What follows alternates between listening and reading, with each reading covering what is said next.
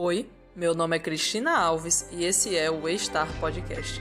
E aqui nós vamos falar sobre a série Succession, da HBO, através de análises aprofundadas sobre os temas do show, seus personagens e as referências que informam a narrativa da família Roy.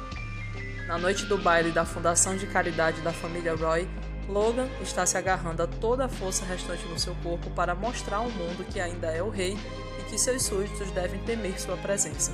Para isso, ele conta com a ajuda de uma fisioterapeuta paciente, um enfermeiro entediado, sua esposa e fiel escudeira e três injeções que podem ou não causar dano neural de longo prazo.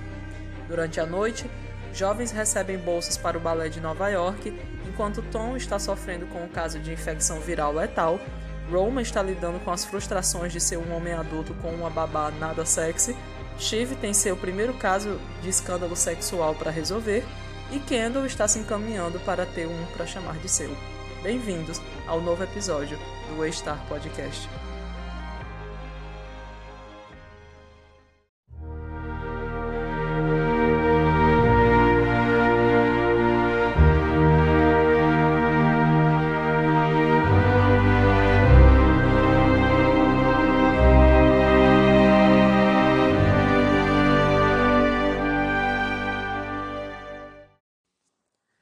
O exercício de pensar sobre Succession do ponto de vista temático é sempre muito interessante. Revendo esse episódio, eu pude fazer todo um, um apanhado do arco do Logan relacionado à, à saúde e à vitalidade dele, né? considerando que esse é um episódio que basicamente trata sobre o, o Logan fazer né, esse esforço quase sobre-humano para se colocar de volta né, à rotina dele, se colocar de volta de frente né, para o mercado, para a mídia, para as pessoas que, que importam na vida dele, né, que são as pessoas que estão relacionadas com o império da Waystar, e a gente percebe o quanto o Logan realmente é uma figura de muita força, né, de muita energia, e mais uma vez me faz lembrar muito do, do discurso do Kendall no funeral dele, né? O Kendall que faz o, esse reconhecimento dessa força, é, como ele chama, essa terrível força que ele tinha dentro de si, de fato, era uma força invejável. E é, esse, esse é um dos, daqueles episódios que faz a gente perceber o quanto a, a presença do, do, do Logan e, por consequência, né, a atuação do Brian Cox realmente foi um divisor de águas nessa, nessa série. É, a qualidade da série sobe consideravelmente só pelo fato da gente estar tá tendo de novo um Logan operante. Né? A gente teve brevemente ali o Logan no primeiro episódio, né? sempre em, em, em algumas cenas muito específicas, e naquele primeiro episódio o Logan ele estava mais introspectivo, né? tendo que lidar com essa, esses pensamentos sobre como ele iria lidar com esse mundo pós-aposentadoria, né? Mas agora que a gente realmente está tendo Logan como um personagem operante na série, é, a gente percebe o quanto realmente esse personagem é, é, é, é gravitacional, né? é essencial, é atrativo para essa série, é estruturador, na verdade. Né? Nada realmente funcionaria da forma como a gente conhece se não fosse por esse, esse, esse personagem e esse ator, né? Porque a, a nuance que o Brian Cox traz para esse personagem é realmente uma coisa de outro mundo. É, é, é, muita é muita entrega. Inclusive, nesse episódio eu fiquei pensando, nossa, o quanto deve ter sido difícil né, para o, o Brian fazer, por exemplo, a, a voz, né, porque o Logan, nesse momento, ele ainda está com a voz um tanto quanto arrastada, né, considerando que ele está há poucos dias né, da, da, de um AVC, é, o movimento dele está muito mais lento, até porque o, o Brian Cox é um pouco mais jovem, né, ele está na faixa de seus 74, 75 anos, e ele tem que interpre interpretar esse, esse personagem que é mais velho e que está mais né, é, é, debilitado. Então é muito interessante. É interessante ver né, essa, esse esforço do ator e essa essa entrega para realmente traduzir é, todas essas, essas situações que esse personagem está enfrentando nesse momento. E aí, é, dentro dessa discussão, eu lembro que sempre é, é levantado esse ponto da, da diferença que a gente percebe do Logan entre esse Logan que a gente conhece na primeira temporada, especialmente na primeira metade dessa temporada, para o que a gente acaba acompanhando, especialmente da segunda temporada para frente. É, porque, enfim, né, em algum momento a gente até esquece né, que o Logan teve a, é, um, um, problema sério de saúde que quase levou ele embora. Né? É, principalmente na segunda temporada, o Logan está muito mais né, energizado, é, e a gente acaba meio que quase esquecendo, né? E, e até a, a, fisionomia do personagem mudou um pouco. É, ele, ele fica mais magro, né? Ele, o Brian Cox ele tem uma, uma configuração diferente assim, da fisicalidade dele. E, claro, isso tudo a gente obviamente deve atribuir a questões mesmo de, de evolução narrativa, né? de os, os, os roteiristas irem descobrindo esse personagem ao longo do tempo, o próprio ator, né, explorando e descobrindo esse personagem. Mas eu também acho que narrativamente para mim isso tudo fez muito sentido, porque eu fico pensando hoje, né, com tendo o, o, o arco completo da série e do personagem por óbvio, é, é que me parece que tudo isso que a gente, a gente assistiu nessas quatro temporadas era basicamente o último fôlego do, do Logan antes do fim dele. É, e é, eu não sei se vocês já escutaram, mas eu imagino que sim, aquela expressão da melhora da morte. Eu acho que eu até falei isso no, no episódio do, justamente do, do Connor's Wedding, mas tem muito essa coisa, né, de que às vezes pessoas que estão próximas, né, ou pessoas que já estão em situação uma situação de saúde já bem debilitada e de repente aquela pessoa acorda um dia e ela tá né, animada, ela tá revitalizada, parece que ela melhorou e tá dando, e tá dando tudo certo, e aí com pouco tempo essa pessoa vai e falece, né? É, me parece que o que a gente está acompanhando dessa, de tudo, né, dessas quatro temporadas, era basicamente isso. É, a única diferença é que no caso do Logan durou um pouco mais de tempo né, do que o, digamos assim, o, o comum, mas simplesmente porque o Logan realmente era uma pessoa diferente, né? uma pessoa, enfim, com, com essa energia terrível dentro dele, né? forte, essa coisa é, é, é, que de alguma forma superava as outras pessoas, né? e talvez é, o ponto em que o Logan fosse realmente fora da curva fosse isso, né? fosse a energia que, que pulsava dentro dele, né? e que realmente lutou até o último instante, né? porque é, para mim faz muito sentido essa, essa ideia né, de que é do, do arco que a gente acompanha nesse episódio, que é esse Logan que está realmente lutando, né, fazendo ali de tudo, né, tomando injeção, colocando uma cinta, é, é, enfim, né, com diversos recursos ali diversos para se manter em pé, para se manter vivo, né, para se manter acordado. E é um um exercício muito difícil é, e que provavelmente a maioria das pessoas não conseguiria, mas é, existe uma razão pela qual o Logan se mantém vivo e essa razão é, é o jogo. Né? E a gente tem até uma menção sobre isso no roteiro desse episódio que acabou não indo para o corte final, mas em algum momento a Shiv durante o baile é, vai falar, vai cumprimentar o pai e ela fala, né, sobre a situação, tipo, ela dá uma indireta sobre ele estar envolvido com a situação da cobertura do escândalo, né, da candidata para a qual ela trabalha, né, e ela solta uma piadinha, tipo, ah, e ele fica, nossa, eu ouvi dizer que a coisa tá bem difícil lá para ela, né, e tal, e ela é como se o senhor não tivesse nada a ver com isso, né, e ele meio que sorri e, e no roteiro fala, né, que ele gosta disso porque ele gosta desse jogo, né? Ele gosta dessa coisa, né? Desse, dessa troca constante, né? Desse, dessa rivalidade constante.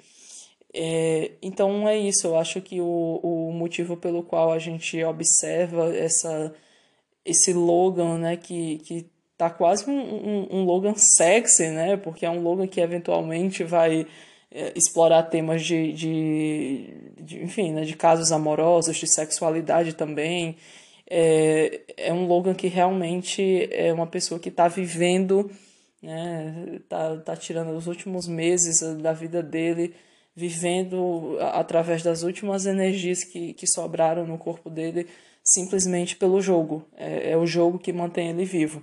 E sobre isso a gente vai falar um pouquinho mais quando a gente estiver discutindo aí os tópicos dele e do Kendall também.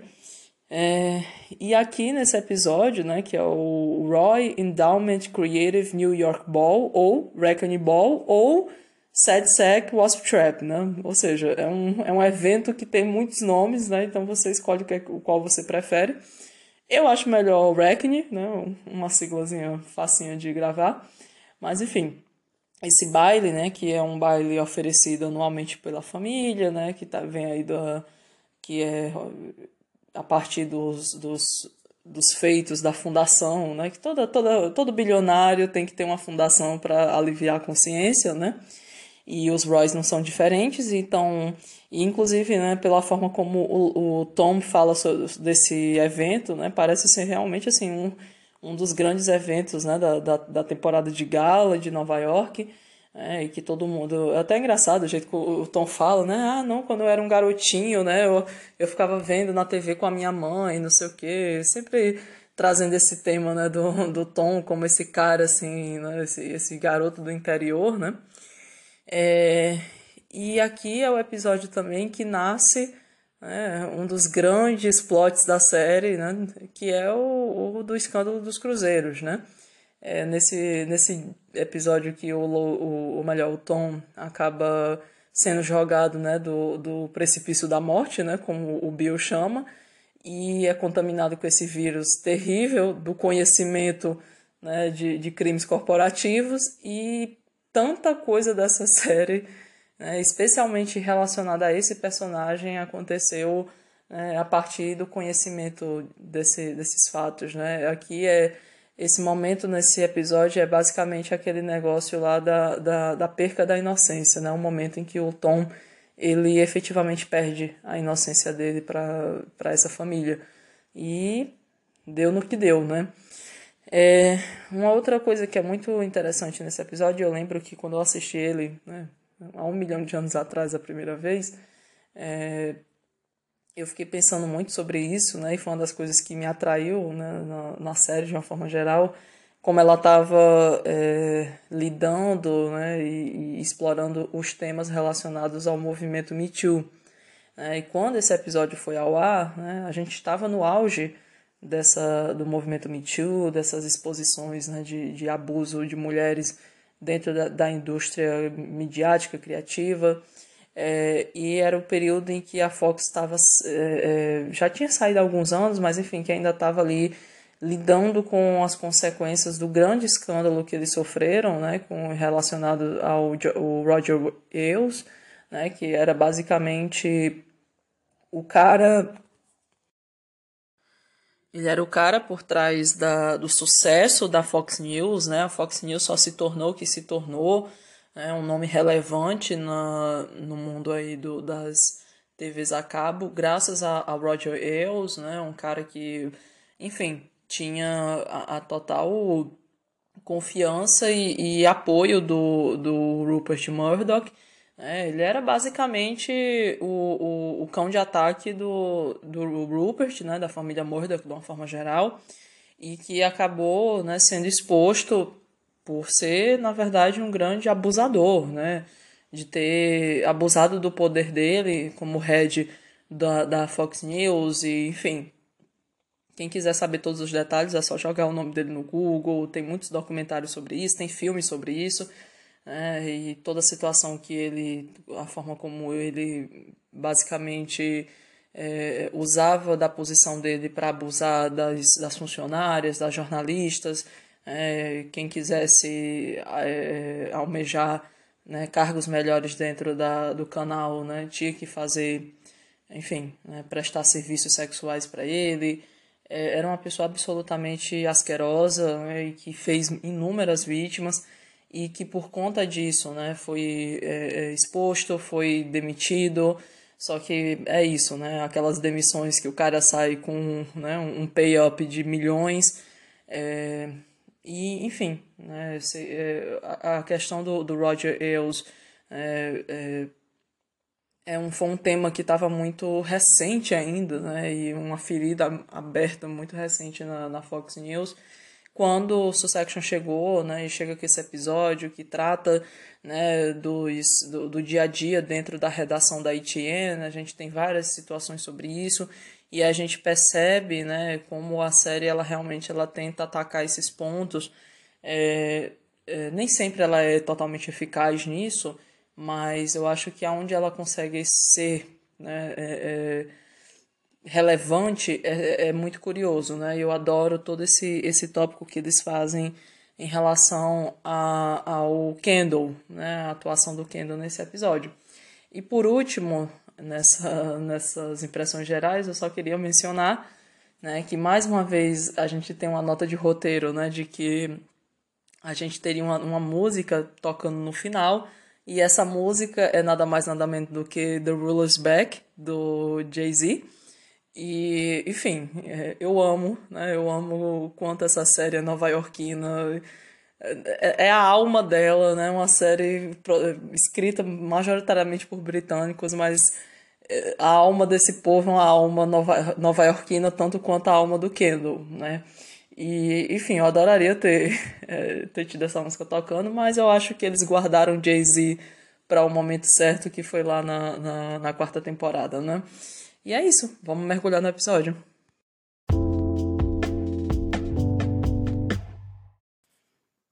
Eu acho que é importante começar pelo começo, né? E o começo de tudo nesse episódio é o Logan, né? E a conclusão de tudo é, é dele também, porque a gente está observando, né? Esse movimento do Logan de fazer esse retorno para o, o trono dele, né? Esse trono que ele sente que foi usurpado, né? E uma das primeiras coisas que eu gostei de, de observar nessa, nessa mudança entre a, o roteiro e o que foi para a série, e que é isso, né? São coisas que a gente gostaria de ter visto de fato na tela, mas que nesse caso específico eu acho que não fez tanta falta porque são informações que de uma outra forma a gente acabou recebendo ao longo da série é que a gente tem duas interações aqui do Logan em momentos distintos com dois personagens que são é, pessoas que estão ali no, no setor né, de serviços, né? É, no, o primeiro caso é a relação dele com a, a fisioterapeuta que está ali né, fazendo, a, ajudando ele nesse, nesse processo de fazer os exercícios para recuperar né, a, a questão, enfim, né, de, de equilíbrio motor dele e tal. E essa, é, acho que o nome dela é John no, no roteiro. E é uma, uma coisa interessante porque tem uma cena em que o Logan, é, ele tá ali fazendo os exercícios com ela, e como sempre o Logan é naquele aborrecimento constante, sendo super indelicado e grosso, mas em algum momento ele pergunta para ela, tipo, é, ah, você trabalhou para a família tal, para o fulano de tal. Eu não vou lembrar o nome agora, mas enfim, né? Um, um, outro bilionário filho da puta, com certeza. E ele fala, ah, você trabalhou para aquela família e tal. E ela fica, ela responde tipo, é, eu não, eu não, eu não comento sobre essas coisas. Aí ele pergunta uma outra coisa, tipo, ah, como foi lá com ele, né? Como foi fazer esse exercício com ele. E ela repete, tipo, eu não, eu não entro nesse tipo de assunto sobre os meus clientes. Eu não, e ela até fala, tipo assim, eu nem, eu nem penso sobre isso. E isso, né, na, no roteiro é interessante, né, porque isso era basicamente uma forma do Logan testar ela e ele e ela é meio que aprovada no teste dele, né, porque ela, ele percebe que ela é acostumada a lidar com pessoas que estão né, nesse patamar que ele está e que enfim, ela entende como a coisa deve acontecer, né, como a banda toca para essas pessoas. Então, né, se era se a preocupação do Logan era ser exposto em relação a essa essa vulnerabilidade dele que ele está fazendo tanto esforço para esconder, né, pelo menos nisso ele parece estar um pouco reconfortado. E uma outra interação curiosa que o Logan tem é, é quando ele chega no, no, no Wrecking Ball, é, ele, enfim, ele chega ali, ele não vai pro tapete vermelho, né? Ele chega ali pelos fundos e tal. E é eu, uma das coisas que eu sempre gosto na série, né? Quando eles mostram o, o backstage das coisas, né? Eles estão sempre filmando, né? As pessoas que, que prestam os serviços, né? As pessoas que fazem as coisas acontecerem para esse, esse grupinho né, minúsculo de bilionários, né? Então sempre mostra, sei lá, garçons, cozinheiros, pessoas da vida real que estão ali, né, ralando a, a, a, a camisa para poder oferecer essa, esse glamour que, essa, que essas pessoas tanto prezam, né? Enfim, e aí quando ele está no elevador de serviços, né, para ir pro baile, tem um, um senhor lá, um, um, homem que é o operador do, do elevador, e o Logan ele puxa um assunto com ele, né? Ele fica tipo, ah, quantos presidentes você já já, né, já fez aqui, já levou aqui nesse elevador e tal? Aí ele fala, tipo, ah, três, eu acho que três, né? É, dois anteriores e um atual e tal. E ele, aí o Logan pergunta, ah, e o que é que você acha deles e tal? E o cara responde assim da forma super diplomática, ele, ah, sei lá, eu não acho nada, eu acho. Todo mundo tem, tem suas qualidades e tal. E, e é, é isso, né? E o Logan pensa, né? Tipo, ah, esse cara, esse cara sabe o que ele tá fazendo, né? E, e tem essa nota, né, de que o Logan ele consegue conversar com essas pessoas, né? Ou seja, ele consegue conversar com pessoas comuns, pessoas simples, com os trabalhadores, digamos assim. E obviamente eu não estou aqui, né, advogando pelo Logan para dizer, nossa, que, que, que bilionário bonzinho ele era. De forma nenhuma, até porque a gente tem inúmeras situações né, do Logan destratar pessoas simplesmente porque ele, ela, ele considera que elas são NRPIs, né?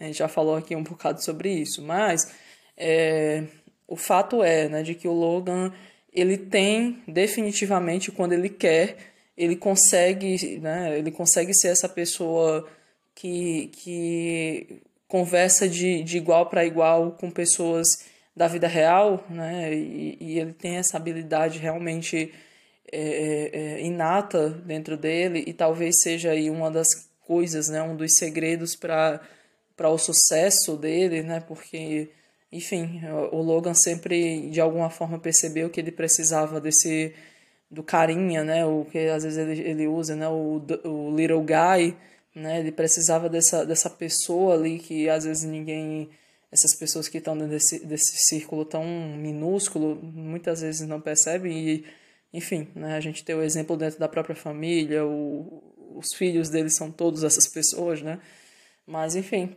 é, essa, essa esse toque para o, o homem comum, que inclusive é uma coisa que a gente depois, lá na segunda temporada, a gente escuta da própria boca do Logan, né?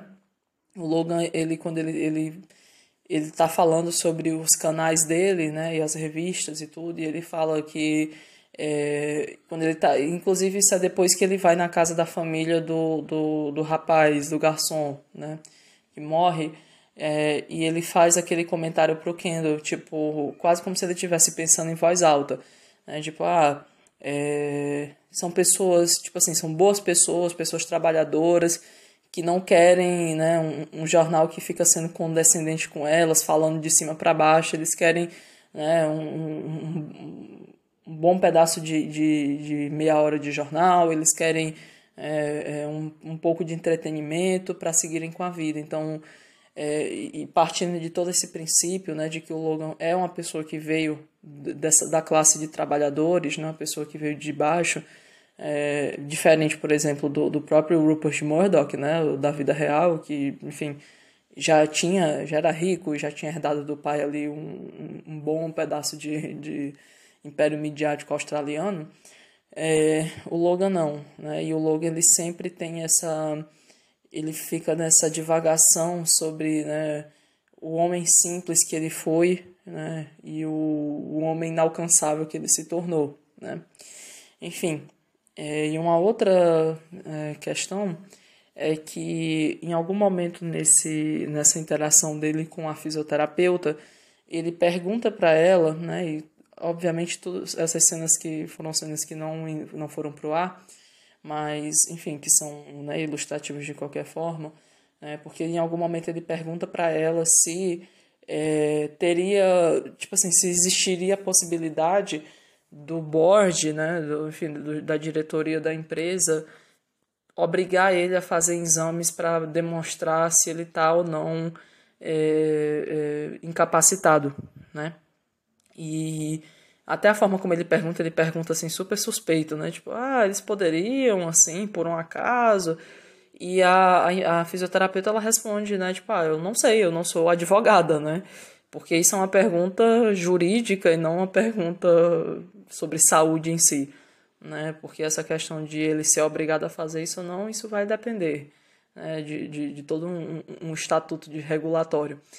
Mas enfim, né, essa preocupação que o Logan tá, né, de, de é, dizer para as pessoas e mostrar para as pessoas que ele ainda é, é, o mesmo, que ele ainda né, forte, que ele, que ele vai se manter ali como se nada nunca tivesse acontecido, é uma situação muito difícil.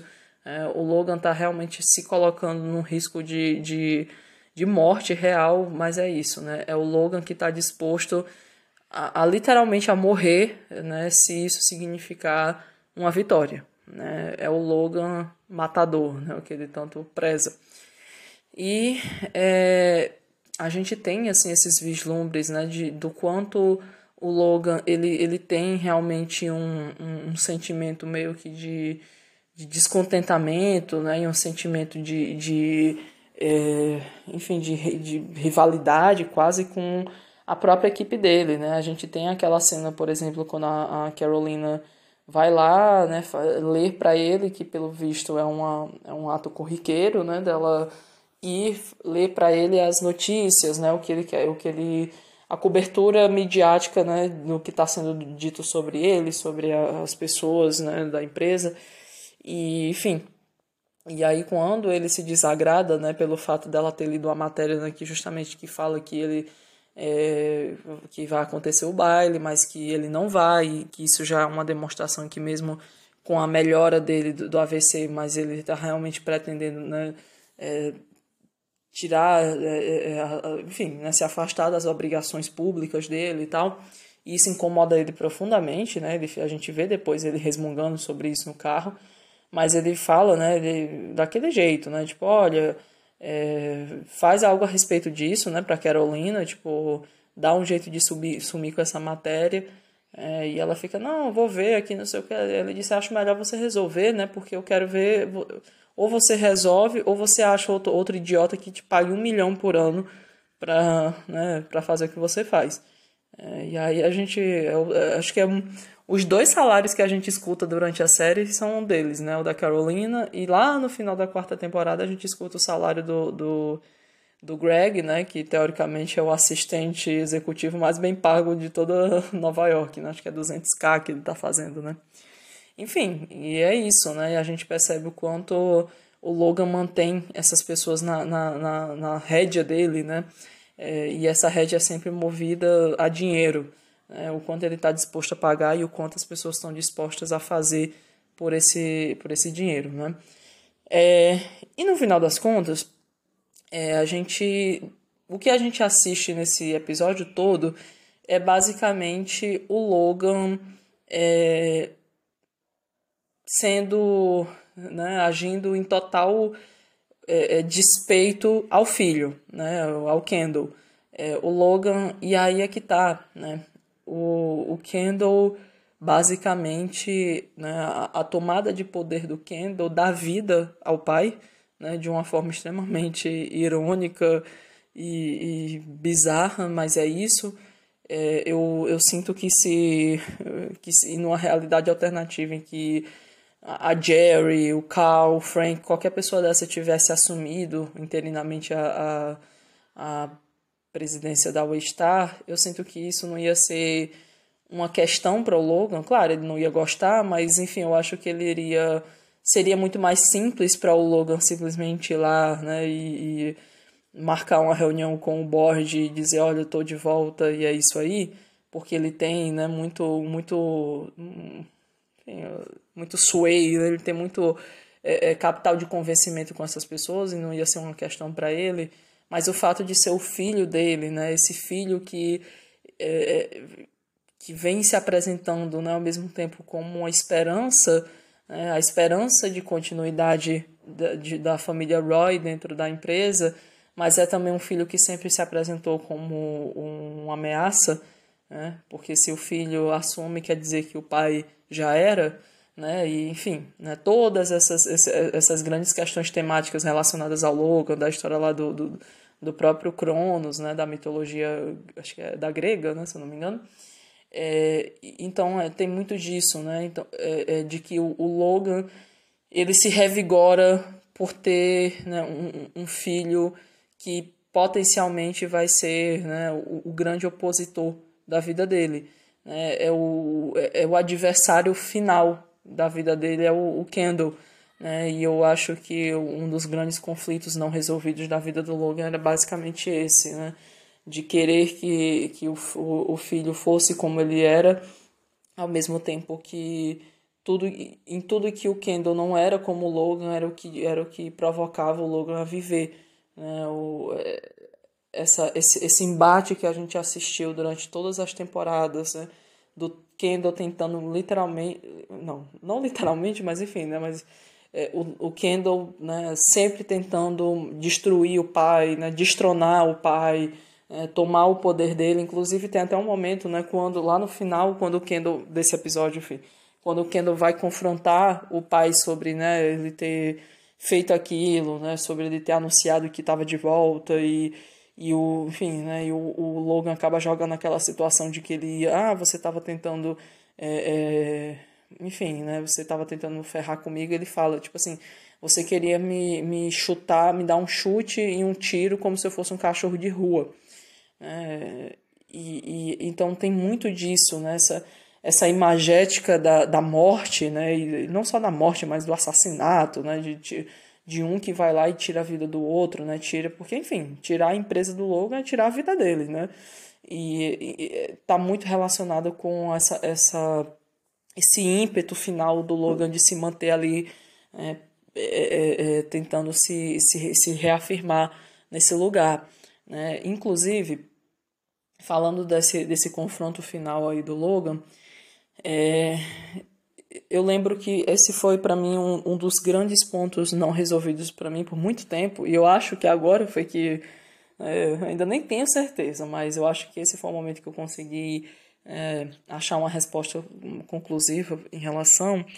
É, é, é, que eu sempre, sempre, desde que eu assisti a primeira vez, todas as vezes que eu, que eu revejo esse episódio, sempre me deixou na, na dúvida o que era que realmente, o que foi que realmente aconteceu em relação àquela história lá do, do, do, do texto que vai para o teleprompter, né, falando que é, ah, anúncio surpresa de aposentadoria do Logan, é, que no final das contas, né, é, o, o Connor vê, fala pro, pro, pro Logan, o Logan toma aquilo como uma afronta do, do Kendall, né? E acaba fazendo, por conta disso, ele acaba fazendo aquele anúncio, né? De que na verdade ele, ele tá ali. E ele fez quase aquele. Né, a, a música Eu Voltei Agora para Ficar, né? E, e só que no final o Kendall né, confronta ele, tipo, pai, eu não tava fazendo nada disso, eu não sei nem do que é que você tá falando. Eu, era uma piada, né? Era uma piada e e o Logan fica tipo, ah não, que conversa é essa e não sei o que. E, e o Kendall pergunta, tipo, por que, é que você simplesmente não veio falar comigo, né? É, eu sempre fiquei na dúvida, porque eu confesso que para mim o que sempre ficou claro era que, na verdade, é, o, o, o Kendall estava realmente tentando né, dar um, um golpe no pai, né, e essa foi a, meio que a minha grande conclusão desde sempre, mas definitivamente tudo mudou na minha cabeça agora, é, especialmente por conta do roteiro, né? E essa é, é uma das belezas de você ler o roteiro da série, né? Porque algumas coisas é, acabam se esclarecendo, porque você literalmente lê qual era o intento dos personagens.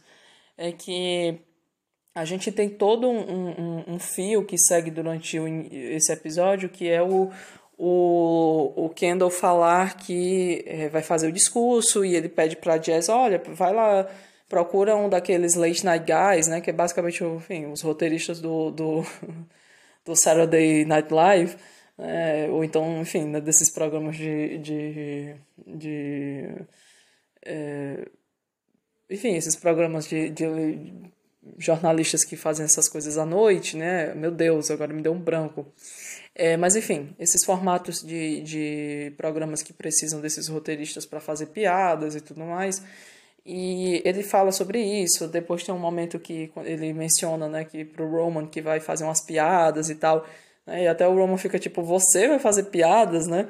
É, inclusive é uma coisa, um tema que a gente vê repetir-se, né? Porque acho que é na terceira temporada, quando o Kendall tá naquele frisson dele, né? De, de enfim, né? fazer aparições públicas para, enfim, mostrar né? quem ele é e, e a filosofia opositória, enfim, né? de oposição dele ao pai e tudo mais. Ele também tem isso, né? De, de ah, não, contata aí os roteiristas do, do, de BoJack Horseman para escrever um, umas piadas para mim. Ele vai no programa de comédia, né? Na, enfim, ele desiste de ir ao ar, mas enfim, né? ele, ele, ele vai e ele tenta conversar com os roteiristas, é, que é, um, é super constrangedor, né?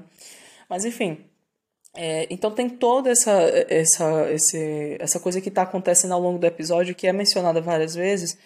Então, é, é, e a própria reação do Kendall, né, quando ele fala, tipo, pai, mas eu não estou entendendo, né? Por que, que você simplesmente não veio falar comigo sobre isso? É, até porque, né, se você parar para pensar, não é uma coisa que faz muito sentido o Kendall é, é, usar aquela oportunidade, sabendo que, porque ele já sabia que naquela altura, né, que o pai ia para o, o, baile, é, e enfim, e mesmo que ele não soubesse antecipadamente, mas enfim, ele ia ver que o pai estava lá e fazer isso, e mesmo que o Logan nem tivesse, mas não é um, um movimento que ia ter nenhum tipo de respaldo na realidade, né? não ia ter respaldo jurídico nenhum para ele simplesmente subir num palco e falar que o pai estava se aposentando, porque, enfim, o Logan teria total autonomia posterior para rebater e refutar essa, essa fala do, do Kendall. E isso não ia ter nenhum tipo de. de não ia criar nenhum tipo de, de obrigação jurídica em relação à empresa. Então, o que isso me diz em relação a, né, no final da história é que o, o Logan, na verdade, ele está totalmente paranoico e que é um tema que a gente acabou revendo nas temporadas seguintes, que é basicamente essa coisa de que o Logan ele tá, ele tá na base de um monte de remédio muito forte, né? A gente tem a cena lá do médico né, falando, tipo, oh, essa, essa injeção aqui é para você tomar três ao ano, já tô, essa é a terceira no, no mês. Né? O, Logan não tá dormindo, né? O médico fala, é, não, não é à toa que você não tá dormindo, né? Você tá pilhado. O Logan tá totalmente pilhado de, de remédio, de, de coisa que estão injetando nele para manter ele vivo, que nem um, um zumbi.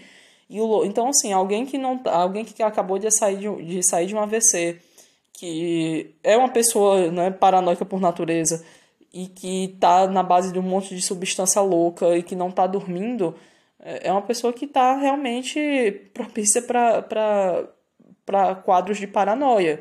Então, o que me parece é que essa ação do Logan estava totalmente motivada por uma, uma ameaça que, na verdade, é uma ameaça que estava existindo na mente dele.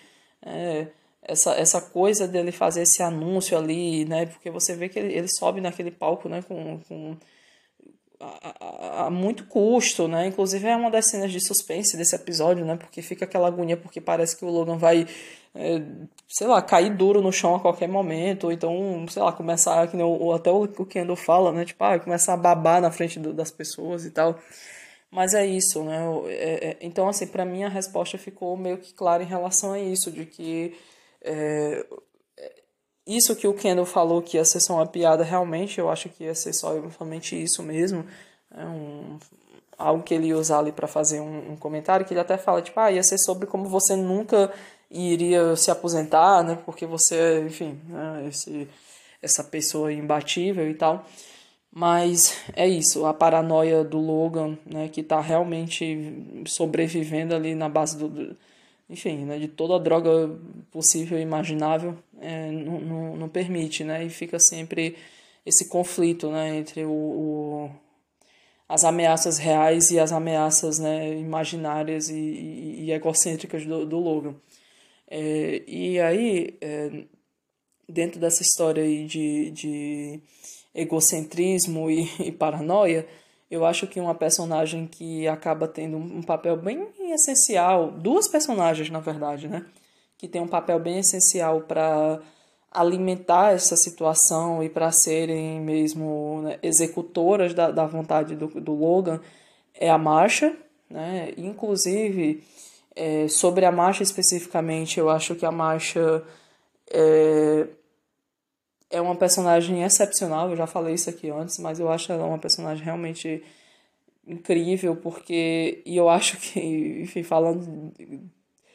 Falando da, da marcha e do casamento dela com o Logan, né, como se fosse algo real, mas é, eu fico realmente triste, assim, porque, porra, o, o Logan foi muito idiota, tipo, o Logan foi muito burro de ter aberto mão de uma pessoa como a Marcha, porque, assim, é, eu não tô aqui, obviamente, de, defendendo nenhum tipo de, de, de romance ideal para dizer, olha, que casal, amor verdadeiro tava ali. Tipo, obviamente a Marcha tá ali com os interesses dela, assim como todas as outras pessoas, é, então, o casamento dela tem, sim, assim como o casamento, por exemplo, né, da, da, da Willa com o Connor, né, de ter esse elemento muito, muito abertamente sobre ser sobre o financeiro também, sobre poder. Mas a Marcha é uma personagem que, desde o começo da série, nesse episódio, ela, é um, ela se prova mais uma vez nesse aspecto de ser uma mulher fiel, né? fiel no sentido mesmo é, de fidelidade de, de vida, né? Uma pessoa que, como ela fala lá na segunda temporada, né? Tipo, ah, Logan, quando eu tô com alguém, eu tô com alguém. É, e eu acredito nela. E eu acho que é muito legal porque, inclusive, essa, é, quando ele vai fazer, o Logan vai fazer o discurso e ele já abre é, agradecendo a esposa, né? É, essa, essa fala dele em relação à marcha não está no roteiro, né? Foi algo que foi adicionado depois e que eu acho que é super importante porque realmente, se tem alguém que está é, é, mantendo o Logan né, nessa, nessa, nesse quest dele para estar tá ali vivo, para estar tá ali né, operante, é a Marcha. Né? Ela fala, ela incentiva ele, ela está acompanhando ele literalmente desde o momento que ele passou mal, ela não saiu de perto dele. Enfim, ela é uma pessoa que realmente funciona de fato assim como um, um, um, um escudo assim na vida do Logan. É, e ela realmente parece ser fiel a quem ele é como pessoa. É, e, enfim, quem ele é como pessoa provavelmente é uma pessoa muito mais complicada e complexa. Né?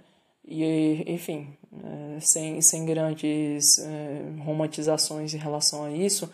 Mas, enfim, a relação da, da Marcha com o Logan, para mim, é uma relação que eu, que eu, eu, eu obviamente eu gosto né, do que a série acabou explorando em relação ao Logan, né, de ser esse cara que acaba sempre, enfim, cometendo os erros por conta de, né, dessas essas paixões e essas, enfim, é, esses encantamentos que ele acaba né, se entregando. Mas, enfim, eu acho que no final das contas só quem perdeu foi o Logan, porque a Marcia realmente é uma mulher assim Tipo, é aquela mulher que você quer ter do seu lado, assim, pra, tipo, ride or die, né?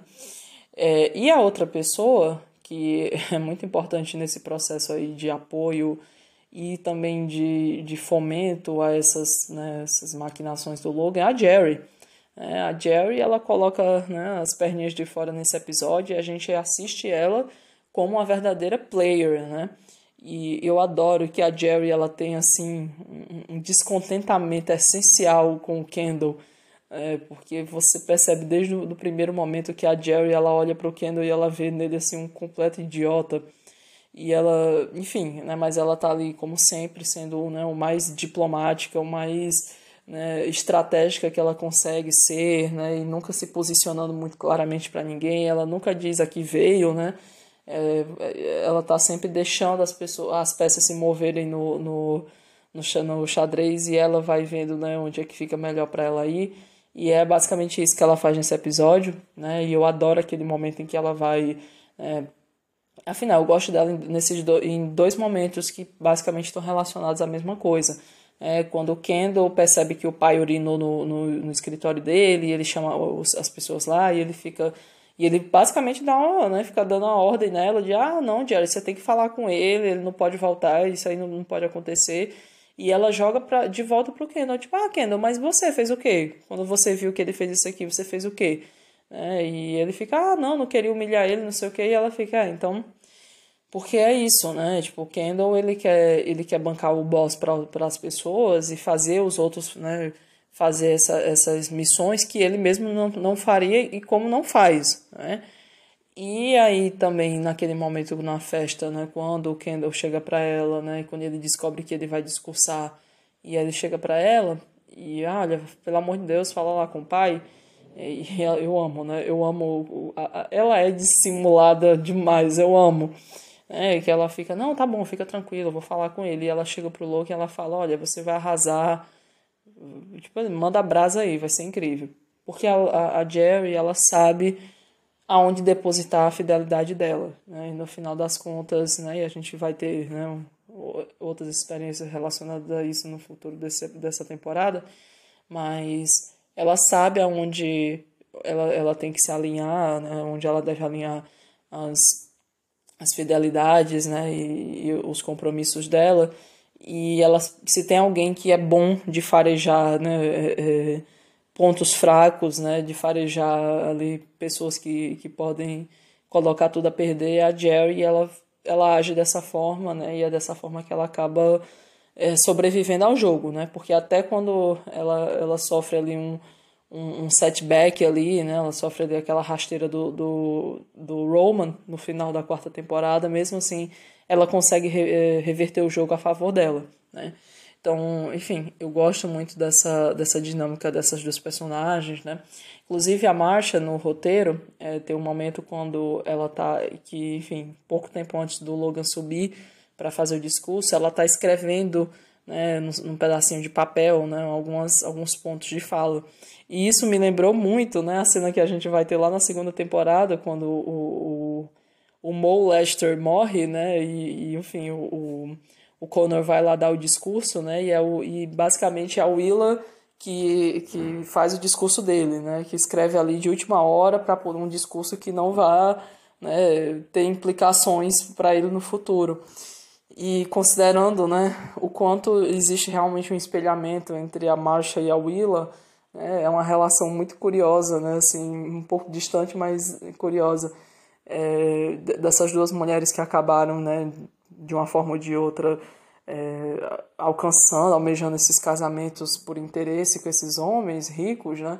É, elas têm essa, essa, essa característica de serem realmente parceiras, é, parceiras de verdade para esses homens, né? De literalmente fazer ter que escrever as, as palavras desses homens, né? Para protegê-los. Então, enfim, eu acho, eu acho que é, basicamente as mulheres dessa série são sempre muito melhores né? São, são boas demais para os homens dessa história.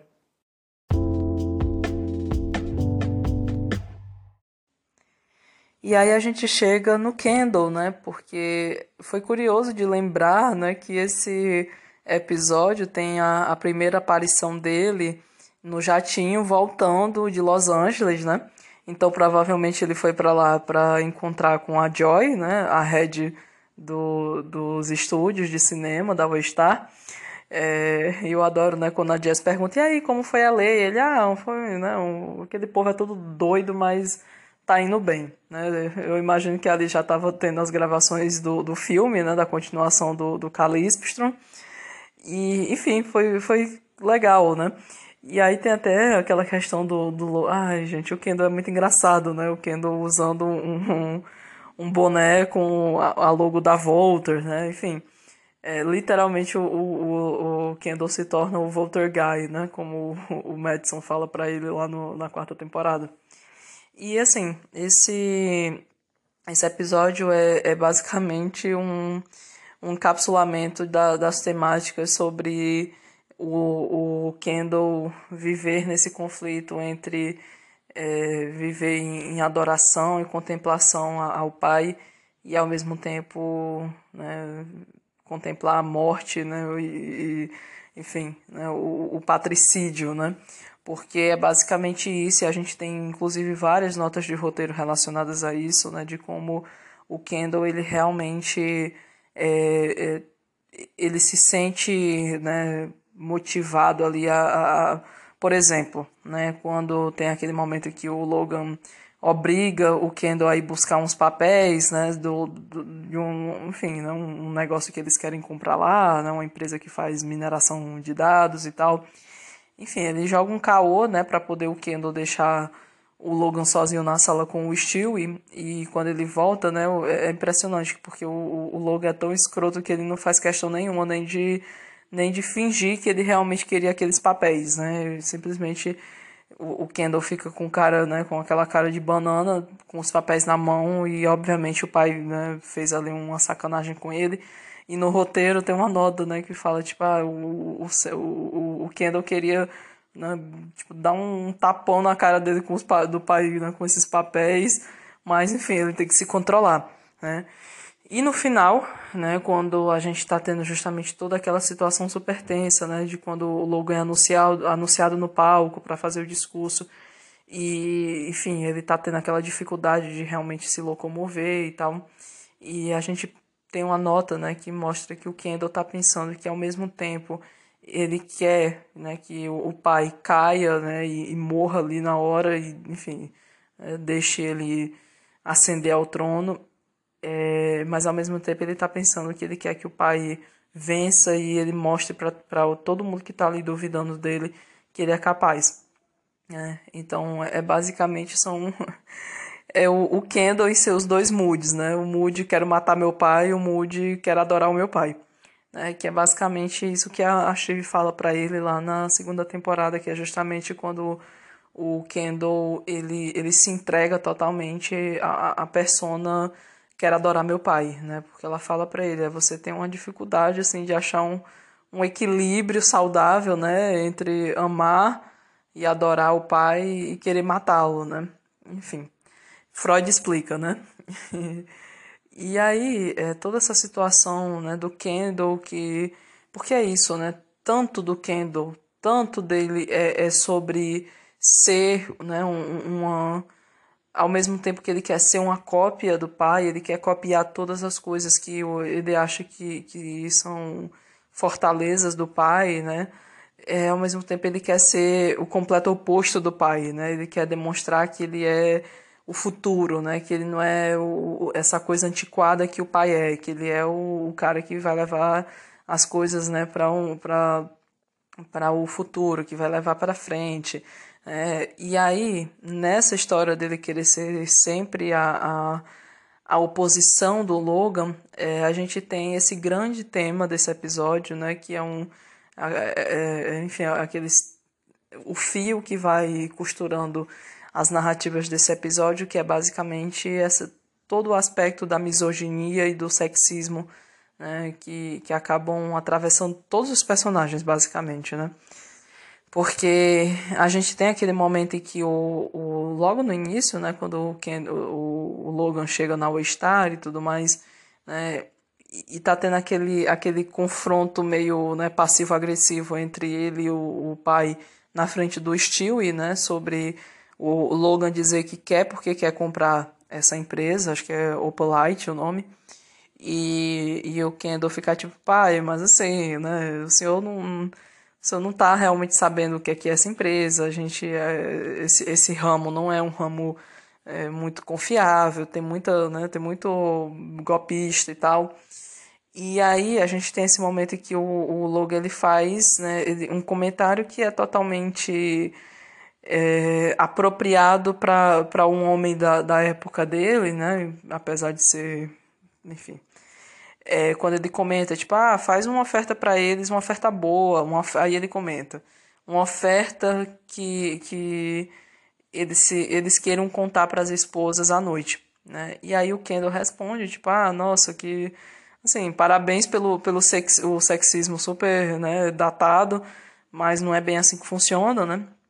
E aí, é, como é curioso, né, a gente ter um Kendall que começa, né, abre é, a narrativa desse episódio acusando o pai né, de, de sexismo, e ele se torna o cara que, na verdade, né, é o, o operador do sexismo real. Né, e, ele realmente faz uma vítima, né, porque toda aquela situação dele com a, a Anna Newman, né, que é essa essa âncora do, de, de um jornal da ATN que acaba né, sendo pressionada para ir pra, como acompanhante dele para o, o Wrecking Ball.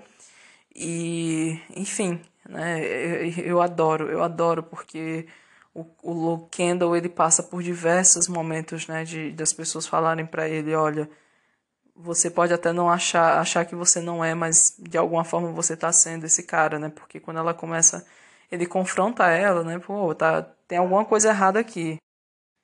Tem alguma coisa errada, o clima tá estranho, eu não tô entendendo, fiz alguma coisa de errado, né? E ela finalmente fala, né, que é, o pedido que ele achava que tinha feito para Eva, né, que é, é, é a head da, da ETN, né, ah, não, eu só pedi para ela ver com o seu pessoal, né, enfim, com a sua equipe, se dava, né, se rolava da gente vir. Na verdade, chegou para ela como uma ordem, né, e essa ordem, pelo visto, motivada por uma cultura, né, a cultura misógina dentro da ETN, e, curiosamente, uma cultura misógina que precisou né, de, de uma mulher para ser a, a, perpetu, a per, nossa agora travou aqui a palavra mas enfim para ser a pessoa que vai né, fazer isso acontecer é, é, que é no caso a Eva né? A Eva que, que fala como a, a Ana conta né? Que ela disse olha vai e, e, se, e se certifique de que ele vai se divertir bastante né?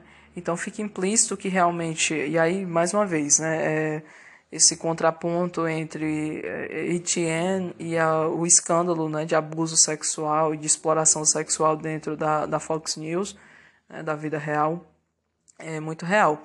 E aí a gente percebe o quanto realmente o, o Kendall ele sofre muito dessa maldição né, de correr em círculo, né, porque Quanto mais ele tenta ser diferente do pai, mais ele acaba indo exatamente para o lugar do pai. É, ele acusa o pai de ser sexista, mas ele é o cara que chama uma, uma funcionária que ele tinha plena consciência, né, porque ele tinha comentado mais cedo para o Roman, tipo, ah, não, não é legal chamar porque eu sou o chefe dela, mas mesmo assim ele chama, né, e, e é muito dessa cultura dele, né, de, enquanto o Roy, mas enfim, uma cultura dele enquanto um homem, né, de, é, de achar que para ele as regras não se aplicam, né, de que ele é um cara legal e que aquela situação tá tudo bem porque ele é um cara legal. É, enfim, eu, eu realmente gosto muito de pensar sobre isso, né, até porque a gente vai ter né, um outro escândalo né, que tem traços de, de misoginia aí acontecendo, que é relacionada a Shiv, né? Mas enfim, é uma outra coisa, um outro momento que eu acho muito interessante do, do roteiro relacionado ao Kendall é quando o, o Kendall recebe a notícia pelo Roman, né, de que o Frank tá de volta, né, que o, o Logan chamou ele de volta para dentro da empresa. É, e tem toda aquela situação que o Roman vai lá e pede pro, pro, pra o Kendall conversar com ele e tal. E aí, porque é isso, né? O Kendall ele tem uma relação muito mais próxima, né, com o, o, o Frank, enfim, a gente já falou aqui sobre isso, mas enfim, né, o Kendall mesmo assim, ele tá indignado com esse retorno do Frank, né, porque ele queria o Frank dentro da empresa, mas quando era ele chamando ele para enfim, né, para fazer parte aí do, do movimento do, do Kendall né, assumir a, a, a Waystar. Mas um Frank que volta amando do pai né, é um Frank que vai ser um soldado do pai. Né? E isso incomoda o Kendall, né? E é interessante porque no roteiro tem uma cena que eu adoraria ter, ter visto na tela, né? Porque basicamente ele pergunta para o, o Frank, tipo, cara, por que, que você voltou? Foi por dinheiro? Aí até a gente percebe, assim, na, na, nesses comentários do Kendall, o quanto ele realmente. E assim, né, não é culpa dele, né? Basicamente, ah, não tenho culpa de ter nascido bilionário, mas, enfim, é o quanto ele realmente não tem, assim, noção das coisas, porque ele fala, tipo, ah, porque qualquer idiota pode fazer um, um, um milhão de dólares. Né? Aquele papo super sem noção, meritocrático, enfim. E, e a resposta que o, o Frank dá em relação a isso é uma resposta muito interessante. Né? Ele fala, tipo, ele tá meio que de saco cheio, ele fala, tipo, é, é Kendall, é o seguinte, assim, é, pode ter sido pelo dinheiro, enfim, tem seu fator aí, mas é, eu, se é para ser humilhado pri, é, é, é, no, no, privado ou ser humilhado publicamente, eu prefiro ser no privado, porque no final das contas eu acho que eu só estou mesmo aqui porque eu já estou investido na narrativa. Né? E basicamente é, é, é, uma, é uma resposta não resposta, né? que é uma coisa que Sussection faz muito bem. É, é, é o Frank falar, tipo, olha, eu tô aqui porque eu não sei como é não estar aqui. Eu, eu tô tão investido nisso aqui, né, e a minha vida foi tomada por tanto tempo nisso aqui. Ele até menciona, né, que ah, nesses, nesses 30 anos aí eu já devo ter sido demitido umas 40 vezes e tal. Que não é exatamente verdade, né? O Kendall sabe que ele tá falando isso meio que só pra, enfim, né, criar uma, uma auto-justificativa, mas essa situação, né, de que as pessoas que estão ali né, vivendo nesse nessa, nessa treta que é estar tá envolvido nessa, nesse escalão aí, com essa confusão da família que está sempre se, se confundindo com os problemas da empresa e tal. É, essas pessoas elas estão há tanto tempo vivendo sob essa, essa, essa cultura, essa mentoria né, do, do Logan, que é uma coisa até que depois a Jerry fala, né? Tipo, ah, a gente foi treinado pelo motherfucking Logan Roy, né? Então a gente aqui é sangue nos olhos é, é isso, né? Essas pessoas elas não a, a, elas não conseguem mais nem encontrar um ponto de justificativa real para elas continuarem ali, porque enfim, dinheiro não é o problema, é, nada disso, elas não têm, enfim, elas, elas já chegaram na idade de, de né, se aposentar e ninguém fala nada a respeito disso, mas elas não conseguem né, visualizar uma vida fora da, dessa, desse jogo infinito, constante, né, que o Logan, o Logan acabou propondo para elas. Então, é, é, isso, é meio que essa resposta meio vaga que o, o Frank dá, mas que ao mesmo tempo é muito elucidativa. É, e aí a outra coisa né, que eu queria falar dentro desse ponto do Kendall é que a gente tem, assim, obviamente o, o Stewie não é um personagem chave nesse episódio, mas é um, um vislumbre interessante ter o Stewie aqui, né, porque o Stewie ele basicamente se apresenta como esse esse é um espelho, né, um espelho que é, é, o Kendall está sempre olhando, né, e ele está sempre sendo obrigado a confrontar, e nesse episódio quem é também né, colocado nesse, nesse lugar de contemplar esse espelho é o, é o Logan, né? Quando a gente tem aquele momento quando o, o Kendall retorna para a sala, né, e o Logan tá ali rindo, né, batendo aquele papo super super descontraído com o Stewie, né, e a gente percebe o quanto existe assim quase que e, e, claro eu imagino que da parte do Logan ele tenha feito né, isso propositalmente né, para provocar o filho porque enfim ele sabe que a busca pela aprovação dele né, é, é é o motor da vida do, do, do Kendall, né? E ver o pai conversando com o melhor amigo dele, né? nesses termos tão descontraídos, que são termos que dificilmente ou talvez nunca tenha acontecido em relação ao, ao Kendall e o, e o pai, deva com certeza incomodá-lo, né? É, e aí até é, para além dessa, né, dessa questão da, da do papo descontraído é que quando o, o Logan, né, o Kendall volta pra sala e o Logan fala, tipo, ah, e tudo certo aí, você, tipo assim, eu vou comprar esse, essa, essa empresa aí, a Opel Light, tá tudo ok? E, ele, e a resposta do Kendall é a resposta, ou melhor, a resposta do Stewie é a resposta correta, né? Porque é a resposta que dá, ah, não, você é quem sabe, o senhor é o chefe. E o Stewie é esse cara, né? O Stewie é um, um jogador natural. É, é, então ele consegue compreender que ali é, a força de comando não é do Kendall, é do Logan. E que mesmo que essa, essa ideia né, de comprar essa empresa seja sem noção, mas a melhor jogada que ele pode fazer naquele momento é demonstrar apoio ao, Logan.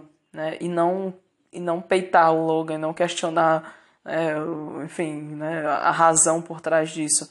E é meio que é, é sempre essa coisa, né, de que o Stewie de alguma forma parece ser, né, o filho que o, o Logan gostaria de ter tido, né, o filho herdeiro que ele gostaria de ter né, é, criado. E, e, claro, isso é um, um, um pensamento muito pesado, né, para um qualquer pessoa ter, né, de, ah, de pensar que seu pai, na verdade, gostaria que outra pessoa fosse né, o filho dele, não você. Mas, enfim, né, esse tipo de, de tortura psicológica e de egoísmo é típico dessa família, né? E me parece que o, o Stewie nesse, nesse episódio ele está muito mais. É, é, ele, ele, ele surge nesse episódio muito mais como esse fantasma né, do que poderia ter sido, né, para ser mais uma mais um, um, um elemento né, de, de, de, pressão e de, e de, é, é, de confronto né, da própria imagem que o Kendall tem. Né?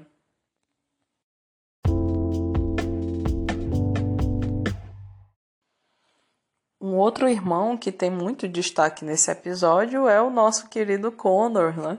que é o cara que está ali à frente da organização do Wrecking Ball né? e que enfim, toma cuidado aí, Oriente Médio, porque se ele conseguir fazer isso, ele vai conseguir resolver a vida de vocês também, pelo visto, né? Que é o que ele fala. É, mas enfim, é, eu, sobre o Connor, eu queria fazer comentários breves, mas que eu acho que é muito importante, porque esse é um episódio que a gente tem né, uma menção direta da, da mãe do Connor, né? E uma menção da própria boca do Logan né, que é algo que a gente nunca mais recebeu, né? É, e, e, toda essa questão da mãe do, do, do Connor sempre fica né, envolto dessa, dessa névoa né, de, de incerteza, mas é, a gente tem um, um Connor que está totalmente pilhado né, com essa responsabilidade de, de coordenar esse evento né, e que está usando essa oportunidade né, para meio que se provar para o pai né, e para as pessoas e para meio que, enfim, né, se provar, com, como ele fala depois, né, tipo, ah, agora que eu, eu experimentei do, do comando, eu não posso mais né, abandonar, e, e é daí que acaba nascendo né, as pretensões é, é, é, presidenciais dele, né, mas, enfim, é, eu gosto muito da cena do Connor com o, o Logan no carro. Né? O Logan tá ali resmungando, né? Com, com aquela história toda, né? De, das pessoas estarem falando que ele vai se afastar. E o Connor fa começa a falar, tipo, ah, é realmente, eu tô. Tipo assim, o bom de, de organizar esse evento é porque realmente, para mim, não é nada demais isso aí. Sendo que, na verdade, ele tá, né, uma pilha com isso. E, e aí ele começa a falar, tipo, ah, ele, ele começa a relembrar o como era para ele ir para esse, esse, esse baile quando ele era uma criança, né? Quando a mãe dele ainda vivia com o Logan, né? E ainda vivia, né? É, porque ele fala, tipo, ah, eu lembro muito, né, de ir pro baile e, e enfim, né, e ver você fa falando sobre as pessoas, tipo, ah, esse cara aqui é, é, era dono de tal coisa, mas ele faliu, não sei o que, esse cara aqui tá transando com aquela mulher e ela é aí ele fala tipo ah ela é uma vadia ela é isso ela é aquilo e enfim é, e ele fala tipo ai memórias maravilhosas era muito bom naquela época. Ele fala algo nesse aspecto né? E aí é, já me deixa pensativa sobre como é interessante né que aquilo que o, o Connor associa como uma boa lembrança da infância especialmente uma lembrança que envolve a presença da mãe é basicamente uma lembrança sobre como Logan, na verdade, era um grande misógino, né? A forma como ele se referencia às mulheres, né? Tipo, ah, ela era uma vadia que estava trepando com tal cara, com isso, com aquilo. É... Essa é a marca que o Logan deixou, né, para os filhos, tipo... Claro, é, nenhuma família é perfeita, enfim, né, todo mundo tem suas peculiaridades, mas Nesse caso, realmente eu acho muito curioso, porque até depois, né, você parando para pensar que a, a pessoa para quem, o, quem o, o Connor acabou buscando, né, para, enfim, ser a parceira de vida dele foi uma, uma garota de programa, né, literalmente uma pessoa, né, que, que ele paga para estar tá ali, como eu imagino, né, que era o, o tipo de associação que o, o o Logan estava fazendo quando ele fez esses comentários para o Connor, quando ele era uma criança, né? É, é muito premonitório, né? É, é essa coisa, né, de que o, o Logan criou é, toda essa, essa mentalidade dentro dessas crianças, literalmente, né? Tipo, eu fico imaginando é, o Connor criança, um rapazinho, né? E, e, o, tendo que escutar o pai falar, dessa, falar sobre isso para ele, né? E, enfim, né? E no final das contas, essa ser a melhor coisa que ele consegue lembrar da infância deles. É, e aí, é, a resposta que o Logan dá em relação a isso, né, ele, ele fica reminiscente, né, e ele fala, tipo, ah, não, é realmente sua mãe, ela amava essas coisas, né. E depois a gente tem uma outra menção sobre a mãe do, do, do Connor, porque no final das contas, a gente compreende né, que é, existe um significado é, emocional para o, o, o Connor assumir a, a coordenação desse evento, porque esse evento foi criado, foi fundado pela mãe dele, né, que foi a primeira esposa do Logan, né, porque o, o Kendall comenta para Anna, né, que ah, é, a, a primeira esposa do meu pai, ela queria, ela achava que com música e dança contemporânea ela ia conseguir esvaziar os guetos desse país, que é um termo que ele usa, né, super problemático, mas enfim, ele, que ela queria esvaziar os guetos e tal, e ele fica tipo, nossa, né, que, que, que coisa sem noção, né, tipo o Kendall querendo é, é, é, bancar o superior, né, mas enfim, é, então assim, a ideia que fica é que esse baile, né, essa ideia né, de, dessa fundação toda, né, de ser uma fundação que dá bolsas para estudantes de dança e tudo mais, é, veio da mãe do, do Connor, né, foi essa primeira esposa, e a forma como o, o, o, Logan fala sobre ela, tipo, ah, ela adorava essas coisas e tal. Me parece muito essa coisa assim de dizer que, a, que essa esposa dele, a mãe do Connor, era uma pessoa, né, uma pessoa popular, uma pessoa que gostava né, de, de pessoas e, enfim, uma pessoa divertida possivelmente, né? E talvez isso tenha sido um pouco demais para o Logan, né, considerando tudo que aconteceu depois dele ter né, internado ela contra a vontade dela numa, numa clínica psiquiátrica e onde ela acabou morrendo, né? Mas enfim, foi, foi para mim foi muito interessante ver esse momento em que o Logan ele ele vai, né, ele acessa esse passado que é um passado que ele definitivamente não não gosta, né, de, de, de escavar, né? E aí, é, outra coisa que é muito interessante sobre esse episódio é que a, a reação do Connor quando ele recebe a notícia dos irmãos que o pai morreu lá no justamente no Connor's Wedding, né? Que a primeira resposta dele é dizer tipo, pô, mas eu nunca nem consegui fazer com que ele se orgulhasse de mim. Só que nesse episódio, né, ele acaba justamente com o, o Logan falando para ele, tipo, ah, Connor, eu tô orgulhoso de você, né? E não sei, né? Talvez seja muito mais essa ideia, né, de que o Connor ele nunca sentiu que ele fez o pai se orgulhar de algo realmente né, grandioso, porque enfim, né, se tem alguém que tem problemas de, de ilusões de, de, de, grandeza é o, Connor, né? Então, mas enfim, a gente teve essa fala, né? Que é, que é, que é muito interessante, né? O, o, o Logan realmente falou: Ah, meu filho, eu tô orgulhoso de você. Claro, um tom condescendente, né? Porque com certeza isso tudo pro, pro Logan é uma grande bobagem. Mas enfim, né? Foi dito, né? As palavras foram ditas, né? E nesse episódio também, né? Como a gente percebe que ele está fazendo tudo isso como um grande teste para ver se ele ele vai, né? Seguir com essas aspirações políticas dele, até porque esse tema dele querer se candidatar à presidência, na verdade, aparece lá no episódio 2 da, da temporada no roteiro, né? E foi, enfim, né? acabou sendo cortado para mais para frente um pouquinho, mas era isso, tipo, porque no episódio 2, né, quando ele vai se despedir do pai lá no hospital, ele fala, né, que ah, eu enfim, ele menciona essa história que ele quer que o pai né, apoie ele nessa nessa nessa empreitada aí de, da presidência. Mas enfim, é, então assim, a gente tem nesse nesse episódio várias falas do Connor né, que dão, que já começam a, a, a sinalizar é, quem o Conor é dentro desse espectro político, né, quais são as posições dele, especialmente naquele momento que ele está tendo aquela interação super constrangedora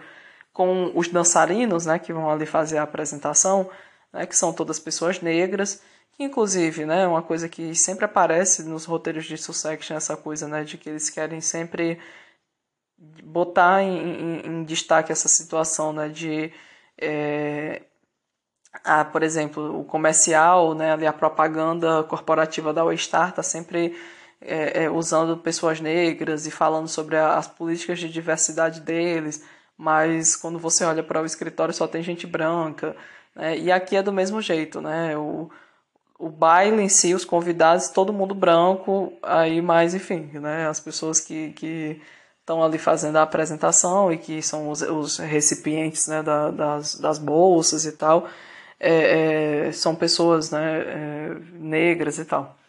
Enfim, é, sempre mostrando essa, essa dicotomia né, super hipócrita por parte do, dos, dos Roys e, e desse mundo de, de bilionários, mas é, enfim, tem aquela cena quando o Condor vai lá falar com eles e tal, e ele fica, ah, não, realmente, nossa, eu, eu também sou muito mal compreendido, assim, eu passo por muitos, muito preconceito, aí ele, ah, não, assim, tipo, não, não igual a você, claro, né, mas enfim, é, é, é sempre partindo desse ponto, né, do, do, do da negritude quanto um trauma, né, enfim, da, da culpa da branquitude em relação a essas coisas, e aí a gente tem aquela fala dele que é a fala bem, bem problemática né, de, de dele enquanto candidato, que é uma coisa que, inclusive, né, a série faz um pouco de suspense em relação a isso e, e a gente só realmente descobre o quão radical politicamente o, o Conor é no discurso de, de, de, derrota dele lá no, no, no America Decides, né?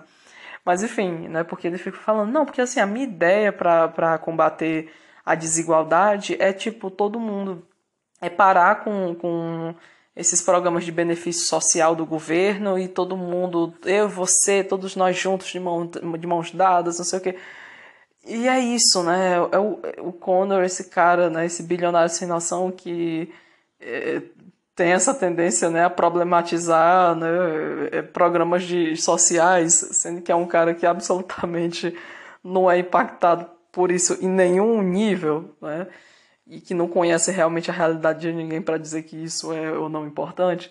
Mas, enfim, é, é essa, essas, essas políticas super é, é, libertárias do, do Conor é, é, são, são, sempre curiosas, né? Quando ele vai chegar lá na frente para dizer que não quer pagar imposto. Enfim, é, aqui que nasce né, o, o, o Conor para presidente.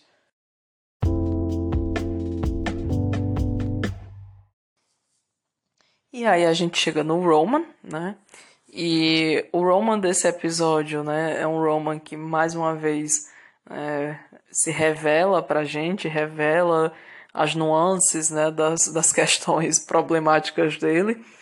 É, primeiro de tudo porque é o Roman que né, acaba comunicando pra Shiv desse escândalo que ela a, a candidata para qual ela trabalha se envolveu, né, que basicamente, né, essa história que vem sendo aí postergada finalmente chegou, né, que o, o marido da, da senadora Joyce né, acabou sendo exposto porque ele, enfim, estava mandando fotos aí, fotos muito íntimas, né, como eles colocam na, no noticiário da ITN, é, de, uma, de uma parte do corpo muito, muito íntima dele, é, enfim, né, em site aí de, de namoro, de pegação, é, e aí, enfim, eu adoro, né? Porque a gente abre com o, Roman ligando pra Shiv, né? Pra dar as, as más notícias e, enfim, eu adoro o jeito como ele fala, tipo, ah, porque ela pergunta, ah, não, mas isso aí já, já, já vazou? Ele fala, não, mandaram aqui pra, pra equipe da Etienne e tal. Aí um, ele fala, tipo assim, um amigo meu, né, achou, achou que eu ia ficar intrigado com isso e me mandou. E eu fico assim, me perguntando, tipo, amigo? Se tem uma pessoa que não tem amigo nessa, nessa vida, é o, é o Roman, né? E esse é um dos grandes problemas da vida dele. E, mas enfim, né? Isso, isso acontece também no, de novo no America Decides, né? Porque em algum momento o Roman fala tipo, ah, um amigo meu me, me falou que, que, ah, eu não vou lembrar agora exatamente, mas ele é uma informação ali sobre o que está acontecendo, né? Com no, durante o pleito né? E ele fala que foi um amigo dele que falou para ele e tudo mais. Então, claro, né? Obviamente essas pessoas têm, né? a gente né? tem que partir do pressuposto né, de que esses personagens é, existem em, em outros círculos sociais, existem outras pessoas para além daquelas que a gente conhece na vida delas, mas o, o Roma é basicamente uma dessas pessoas que definitivamente não tem, né? O Roma, ele basicamente ele vive dessa, dessa pouca atenção que a família dá para ele, né? Dessas pessoas que estão ali né, muito próximas. E ele né, faz questão de, de, de, que isso se mantenha dessa forma, né? O, o, o Roma, ele é uma pessoa profundamente solitária, né? E aí, então assim, eu achei curioso, né, que o amigo, esse amigo, né, que não dá para saber se é amigo ou amiga, ou amigue, mas, é, enfim, a coisa que essa, essa pessoa que, que se chama, né, de, de amigo do, do, do Roman acha que ele iria achar curioso é a foto, né, de uma parte muito, muito íntima do, de um, um marido de uma senadora, né. Mas enfim, todo, porque obviamente todo mundo sabe que o, o adora uma infâmia, né. É, eu gosto muito, né, da, da, dessa da piada que o Roman faz, assim, né? Que é basicamente uma lembrança do, do. enfim, esse episódio é muito bom de, de lembranças da infância desses irmãos, né? Porque quando o Frank tá lá na sala, né? E o, o Roman fica indignado, tipo, ah, não, eu odeio você, tipo, bo, bom dia pra quem, né? Porque eu odeio você, você não era nem pra estar tá aqui né? E é engraçado porque o, o, Frank fala: Não, mas é que ele pediu desculpa. Ele, ah, tá bom. Certo. Ele não pediu desculpa pra babá que a gente. que ele atropelou com o carro dele, mas ele pediu desculpa pra, você, né? Que ele fala que ah, a culpa foi dela por ser baixa demais.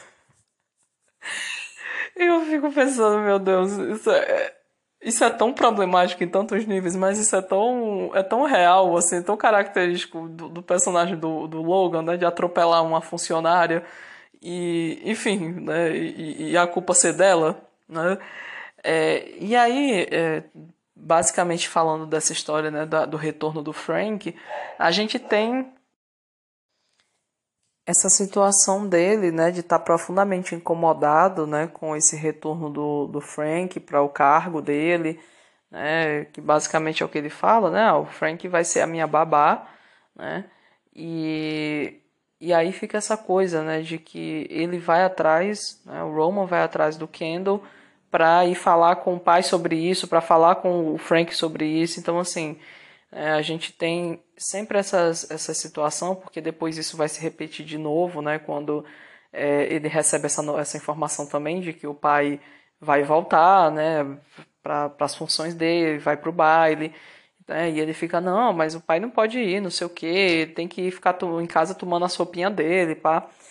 Mas todas as vezes que ele está né, incomodado com algo, ele não realmente faz nada a respeito disso. Ele corre para o irmão. É, e, e eu eu simplesmente adoro, né? Como é sempre o, o Roman que está buscando sempre reforçar essa dinâmica de, de, de poder, né? Quase entre ele e o irmão mais velho, né? O, o Roman sempre faz questão de colocar o Kendall para exercer o papel que ele é, é, determinou e que ele acredita que o Kendall tem que cumprir, que é o papel de irmão mais velho e protetor. É, e o, o Roman vai sempre assumir esse lugar né, submisso, passivo, né, do irmão mais novo, do irmão é, é, é frágil, né, do irmão que precisa da proteção do outro. É, inclusive tem uma cena muito legal, né, que é a cena quando ele chega lá no escritório do Kendall, né, e, e o Kendall, porque é isso, né, o Kendall ele ele sabe, né, o que ele precisa fazer pelo irmão, ele sabe do que o irmão precisa, né, dessa dessa validação e ele oferece isso para ele, tipo, ah, não, cara, mas fica tranquilo porque você está fazendo um ótimo trabalho e tal. E o, o Roman realmente compra, né? Você percebe que ele compra, não é um, um ele não está sendo sarcástico naquele momento, ele fica, ah, não, obrigado, porque realmente, né, um trabalho super super real, difícil, né? Então tem tem tem muito disso dessa né, dessa constante é, é, reafirmação de papéis, né, que o, o, Roman faz muita questão, né, que as relações sejam muito claras em relação a isso. E aí, até falando sobre o, o Roman, né, que querer que as coisas sejam sempre muito claras, tem todo aquele momento que é o Roman fala para o Kendall, né, que ah, que ele tira onda com o Kendall, né, pelo fato do Kendall tá indo teoricamente sozinho pro baile, porque a Rava não quis ir. né? E ele fala, tipo, e ele fica incentivando o, o, o Kendall a, a ir com a, com a funcionária dele. E, e fica aquela coisa, né, de que eu adoro que o Kendall comenta, tipo, porra, você é o Roman, você é o, o, o um processo judicial ambulante, né? E porque, enfim, e aí o Roman fica sempre com aquela coisa, né, que é aquela realidade aumentada, que não é realmente realidade, porque ele fala, não, mas é, a, a, a, minha questão é que eu sou honesto, né, tipo, ah, se eu quero né, foder com alguém, eu vou lá e, e falo isso, e ele fica tipo, ah, é por isso que, é, tipo assim, eu tô pegando mulher à torta e à direita e você não tá nem transando com a sua esposa, né, e aí você fica pensando... A pessoa, isso é a pessoa que de manhã estava no banheiro e a namorada chegou, né, querendo chamar ele ali para um sexo matinal e ele botou literalmente a mulher para correr de dentro do banheiro porque ele fala que queria soltar um, um peido. Né, e ela estava incomodando ele, e ele fala para ela, tipo, ah, não, tem, tem cinco banheiros nessa, nessa casa, por que, que você está aqui, não sei o quê. É, então, assim, essas realidades aumentadas né, do discurso né, esse discurso do Roman, que é sempre um discurso muito. É, é, enfim, né, um, um, discurso muito maioral, mas que pouco se, se baseia na experiência real dele. Né, uma pessoa que tem um, um profundo medo de intimidade, né, um profundo, uma profunda questão de, de ser tocado, de ser visto, de ser sentido. E então é isso, ele meio que traduz tudo isso nessa hipersexualização das coisas, né? É, e aí, né, dentro dessa, dessa história. A gente, no, no roteiro, tem todo um, um, um, arco que eu, eu acho, né, eu tenho um 99% aí de, de desconfiança de que é, esse arco foi filmado em algum, em algum nível, mas foi cortado, porque. É, enfim, eu vou me fazer entender.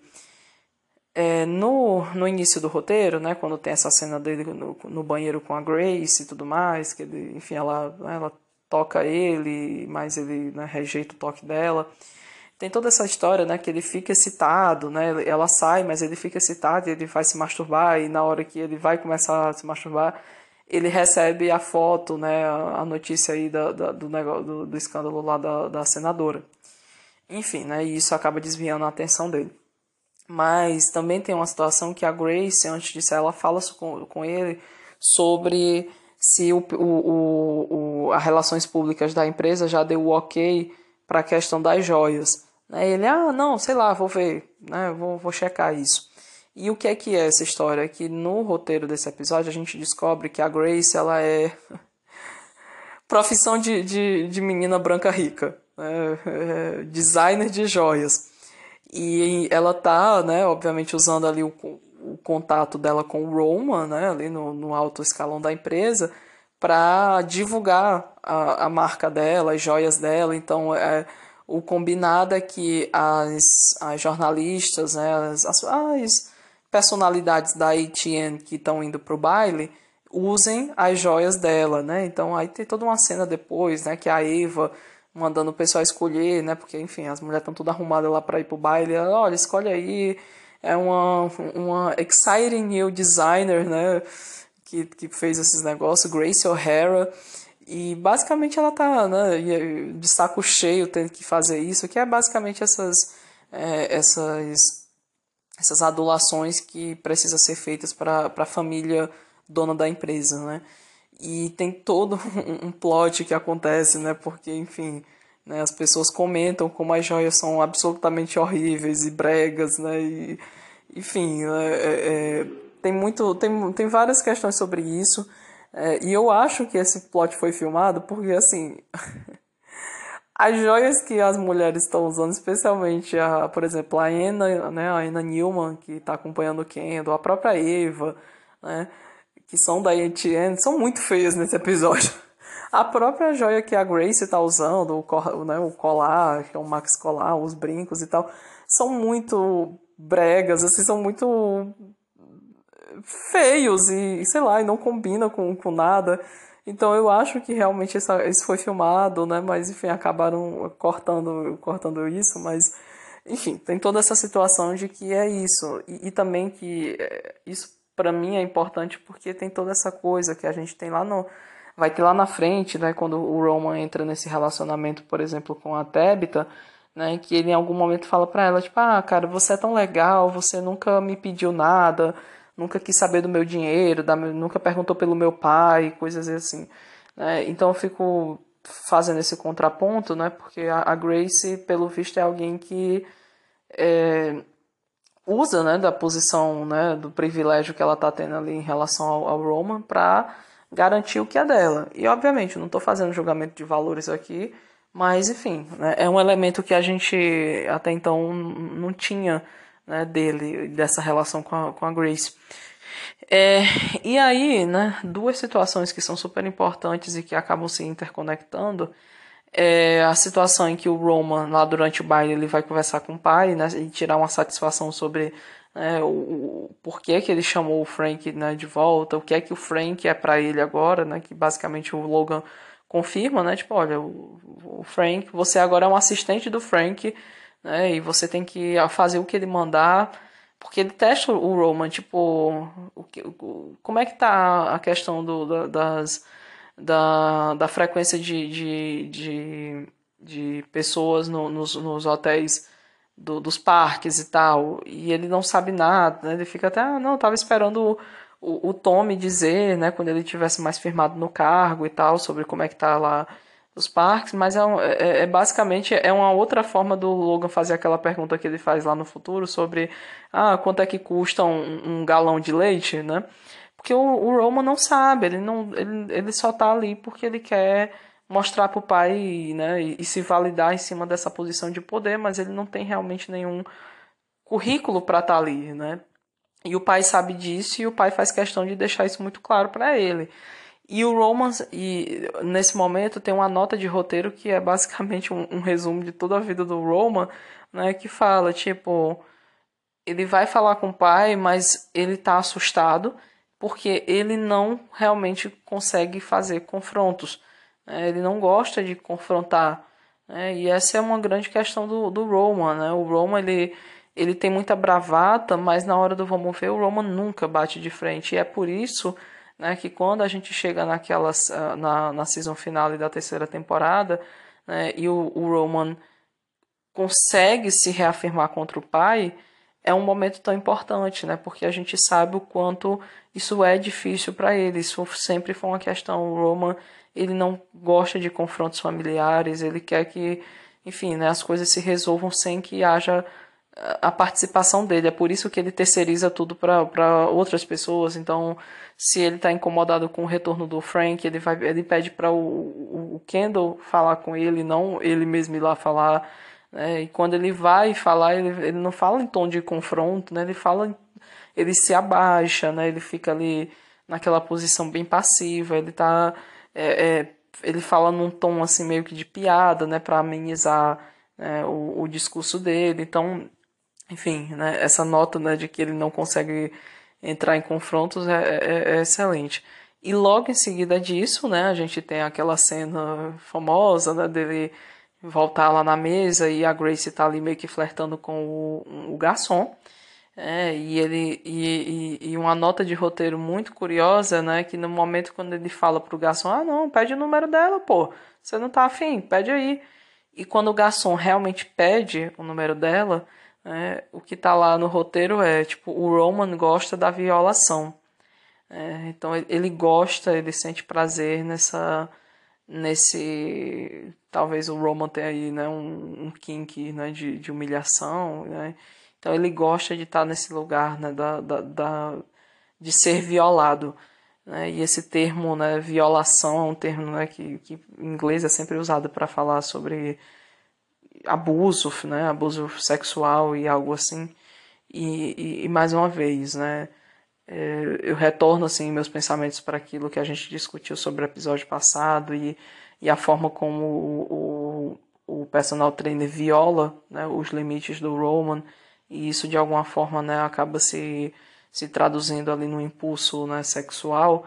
É, é para mim é mais isso né mais um elemento que vai construindo nessa nessa narrativa de que o Roman provavelmente foi alguém que sofreu algum tipo de, de abuso é, possivelmente de algum tipo de abuso sexual, porque abuso físico a gente já sabe, né, por parte do pai, Mas, enfim, né, o Roman ele realmente ele, ele vai cumprindo assim, esses requisitos, né? Ou talvez não, né? Talvez é, no final das contas é, a, a vergonha do Roman de, de, né, de ser quem ele é e de ter né, os fetiches que ele tem, né, meio que vão se traduzindo, vão se, se, se expressando com, com essa, essa nota né, de, de um, uma, uma, um vitimismo né, que, que, que possa vir a justificar essa natureza dele, né, possivelmente. Mas enfim, acho que a gente vai conseguir construir mais sobre esse personagem aí ao longo dos episódios seguintes.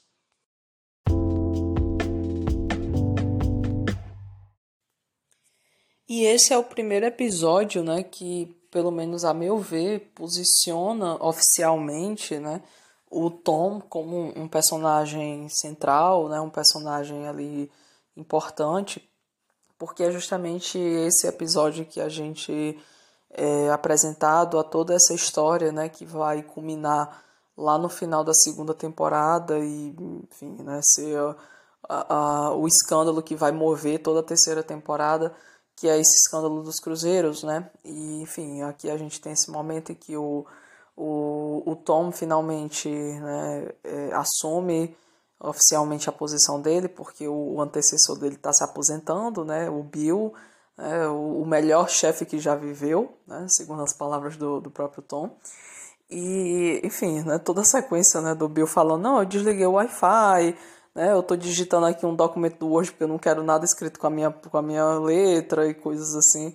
É, é muito interessante, né? Porque vai realmente despertando assim um, um, um pavor assim no, no tom, né? E uma coisa interessante é porque, enfim, é, a gente descobre aqui, né, é, efetivamente qual que era a dinâmica, né, dessa, dessa desses escândalos, dessas coisas absurdas que estavam acontecendo na divisão de cruzeiros da empresa, né, que ele explica que basicamente toda vez que acontecia um incidente grave dentro de um dos cruzeiros da Waystar, eles, em vez de, de voltar né, para o porto nos Estados Unidos, eles faziam né, um, um, desvio para algum, algum porto do, do, do Caribe ou da América do Sul, né, que é onde tinha que eles chamam né, das autoridades amigáveis, né, para abafar o caso né, e, e, enfim, evitar a exposição dessa situação. E basicamente é uma bomba relógio esperando para explodir, porque é tipo centenas e centenas de casos né, de pessoas que foram né, assinaram NDAs, mas que no, ele, ele até fala tipo a gente não não, não dá para saber quanto tempo né, essas NDAs vão segurar as pessoas de abrirem a boca né, sobre isso. É, e aí, né, os casos um pior do que o outro, né, de estupro, assassinato, roubo e coisas assim. E aí, né, mais uma vez, a repetição aqui do tema, né, da, do sexismo, da misoginia, do abuso sexual de mulheres, né, é, e, enfim, é, é, muito, é muito interessante, né, a gente ver o quanto é, enfim, é, é interessante pensar né, que o, o CEO que acaba né, a série, né, o cara que acaba assumindo a, a nova Waystar, né, é um cara que, como ele mesmo fala, né, é um cara que está contaminado para sempre. Né? Ele para sempre está contaminado com esse, esse conhecimento, porque é isso, a partir do momento que você sabe disso, né, você é obrigado, né, você se torna legalmente obrigado a, a, a denunciar essa história, né, fazer algo a respeito disso e ninguém fez, né? E tem uma coisa, uma nota interessante desse roteiro, que quando, que é uma cena que tá na série, né, mas enfim, que o roteiro dá uma, uma iluminação melhor, né, sobre o que é que tá se passando na mente dos personagens, porque ele vai lá no escritório do, do Kendall, né, e o Kendall tá totalmente, é, enfim, né, não tá dando atenção nenhuma para ele, o Kendall tá pensando em outras questões, é, e quando ele chega para o Kendall, né, para falar, não, assim, que eu queria conversar com você sobre uma coisa assim meio grave, sabe, que está acontecendo lá, que eu fiquei sabendo e tal. E aí é curioso porque no roteiro fala, né, que na, automaticamente o, o Kendall, ele, ele, ele sabe, né, que é uma coisa séria relacionada aos cruzeiros. Tipo, ah, se o Tom tá querendo, o Tom que agora é o head de cruzeiros e parques, e tá querendo falar sobre uma coisa séria que ele descobriu lá, então é, é melhor não mexer nisso. E aí é quando o Kendall fala aquilo, né? Tipo, ah, sabe que, assim, meu pai sempre amou todos os funcionários, né? Tipo, oh, mentira. Mas enfim, ele sempre amou todos os funcionários dele, mas ele amava especialmente aqueles que, né, tipo, engolia sapo por ele e, nunca, e ele nunca nem ficou sabendo.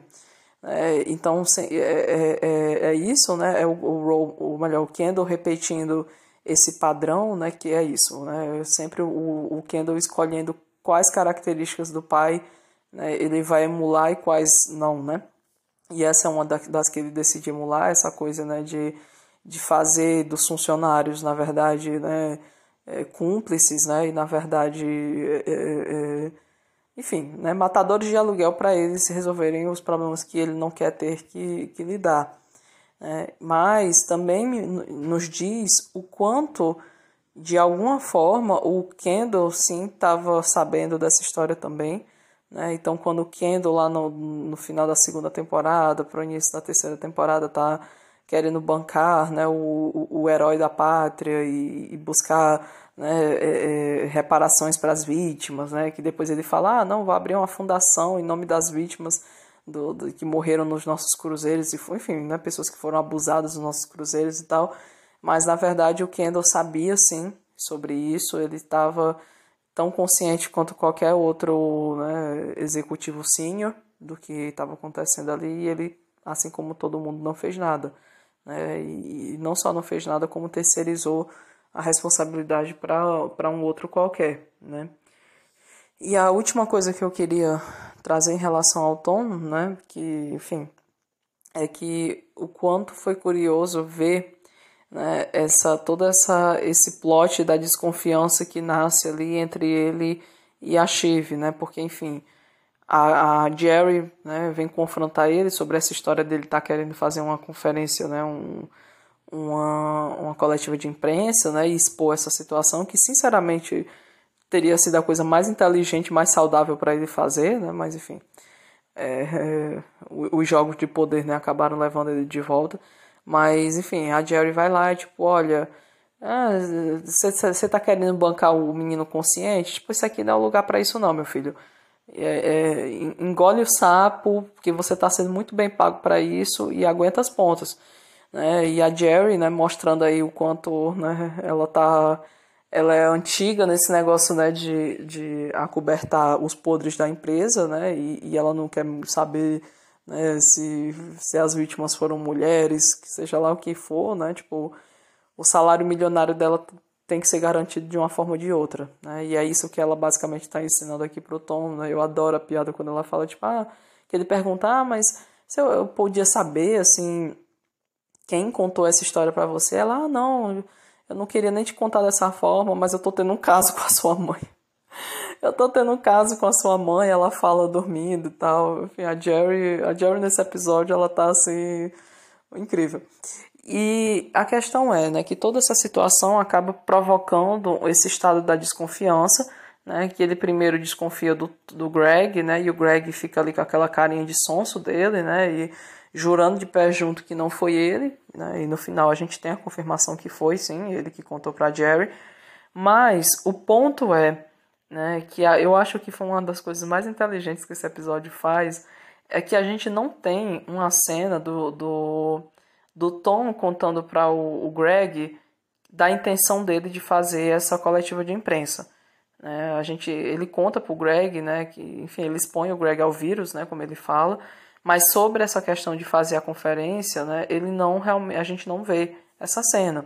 Mas a gente vê, vê a cena que ele conta para a Chive, né? Ele tá ali quando eles estão se preparando para ir para o baile, ele conta para ela, né, que a intenção dele é chamar os executivos para uma, uma, uma coletiva de imprensa e expor tudo isso, não, não, não.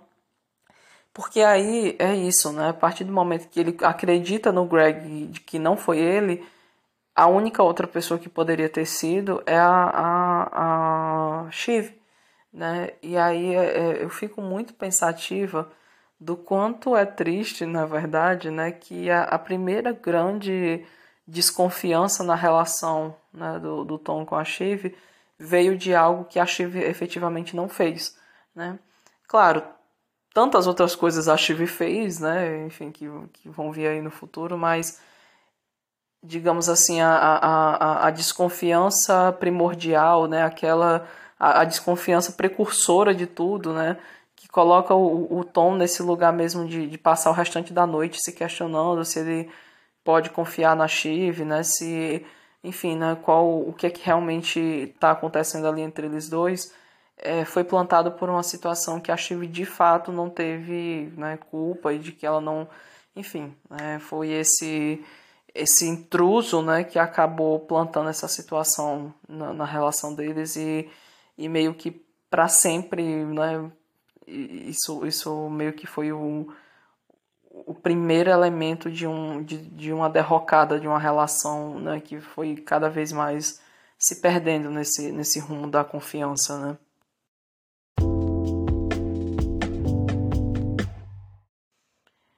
E por fim a gente chega na personagem da Shiv, né, que é, durante esse episódio é colocada para lidar com essa toda essa, essa questão do, do escândalo relacionado ao marido da, da senadora, né, ou melhor, da candidata a senadora, é, e que sinceramente assim é o, talvez o ponto mais fraco desse episódio, né, e, e eu acho que é o ponto mais fraco, inclusive, da personagem da Shiv de uma forma geral né? E, e, me parece, né, pelo que eu já consegui observar, porque essa, essa história do escândalo da, dessa senadora é, basicamente foi adiada literalmente desde o primeiro episódio. Né?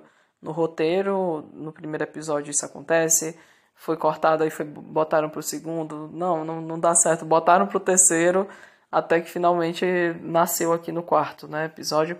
Então, assim, é, é um, um é um plot narrativo que é, tem seu teor cômico, né? Tem ali, coloca a Shiv num, num, num, certo conflito ali, né? De ter que usar né, a posição dela enquanto filha do Logan Roy, né? E não só como estrategista política da, de uma candidata para resolver a situação, mas me parece que foi um plot meio rechaçado, né? E que acaba que, que vai ser que é um, um plot abandonado, até porque no roteiro desse episódio né, é muito maior, né, o, o, as coisas que acontecem são muito maiores, né, tipo, é, tem muito mais coisa acontecendo, tem o, o, marido dela aparece, tem várias cenas deles dois, tem uma cena da Shiv conversando com, diretamente com o marido dela, com a, eles têm uma filha também, enfim, tem toda uma situação, inclusive uma situação de que a, a, a Joyce ela acaba é, é, é, descumprindo um, um,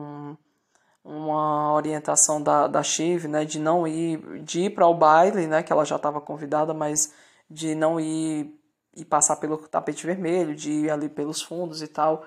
E, enfim, tem toda uma tem várias né, coisas que estão acontecendo em relação a essa a essa esse plot da, da candidata, mas é, que foi né, muito, muito editado para o que a gente acabou vendo no episódio final.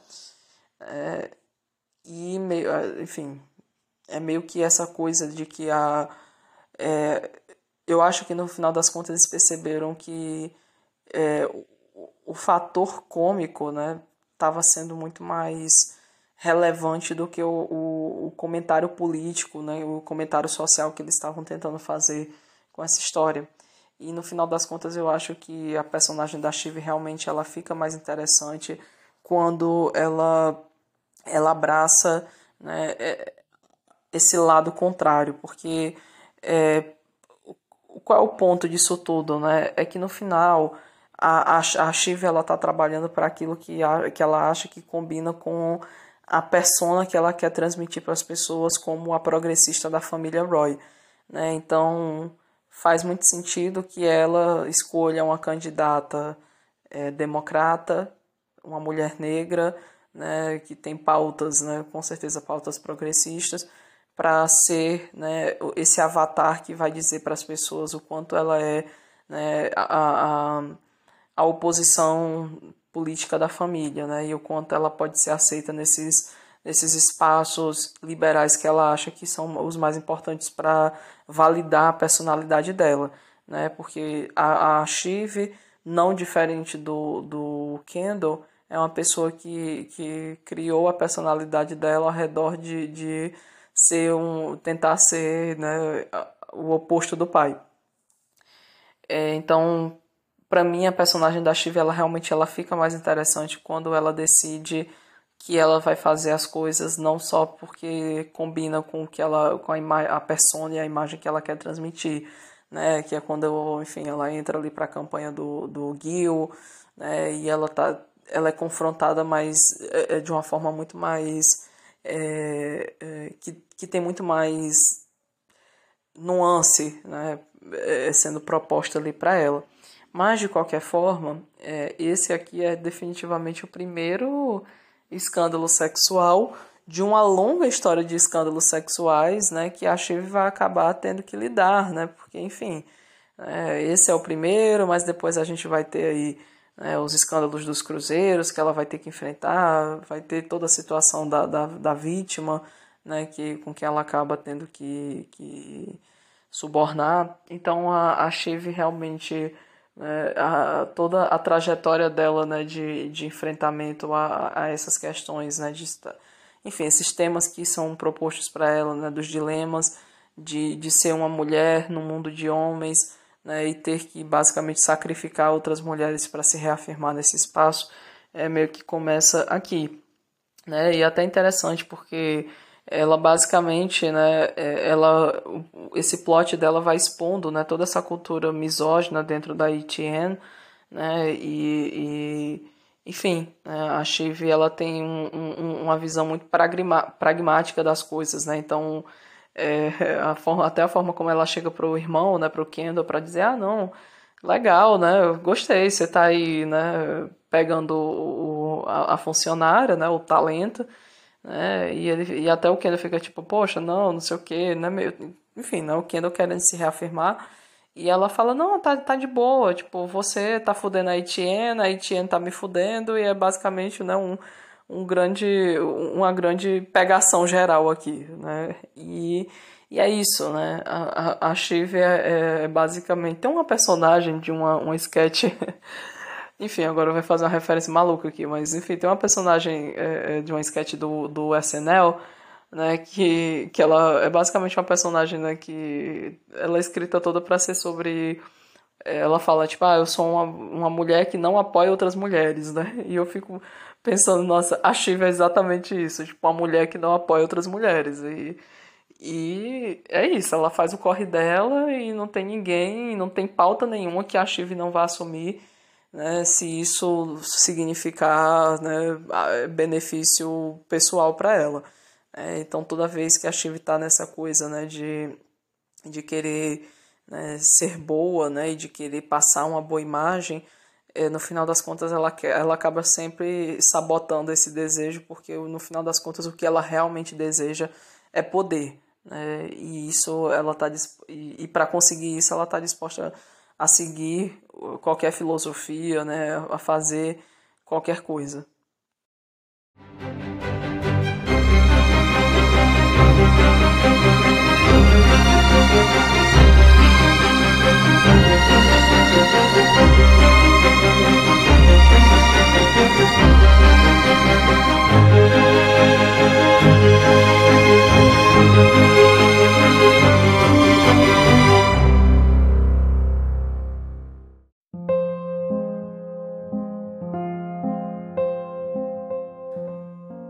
Então é isso, esse foi o E-Star Podcast. Se você gostou desse episódio, nos avalia com 5 estrelas e nos segue na sua plataforma de streaming. Segue a gente no Instagram em arroba compartilhe com seus amigos. E é isso. Fica bem e até o próximo episódio.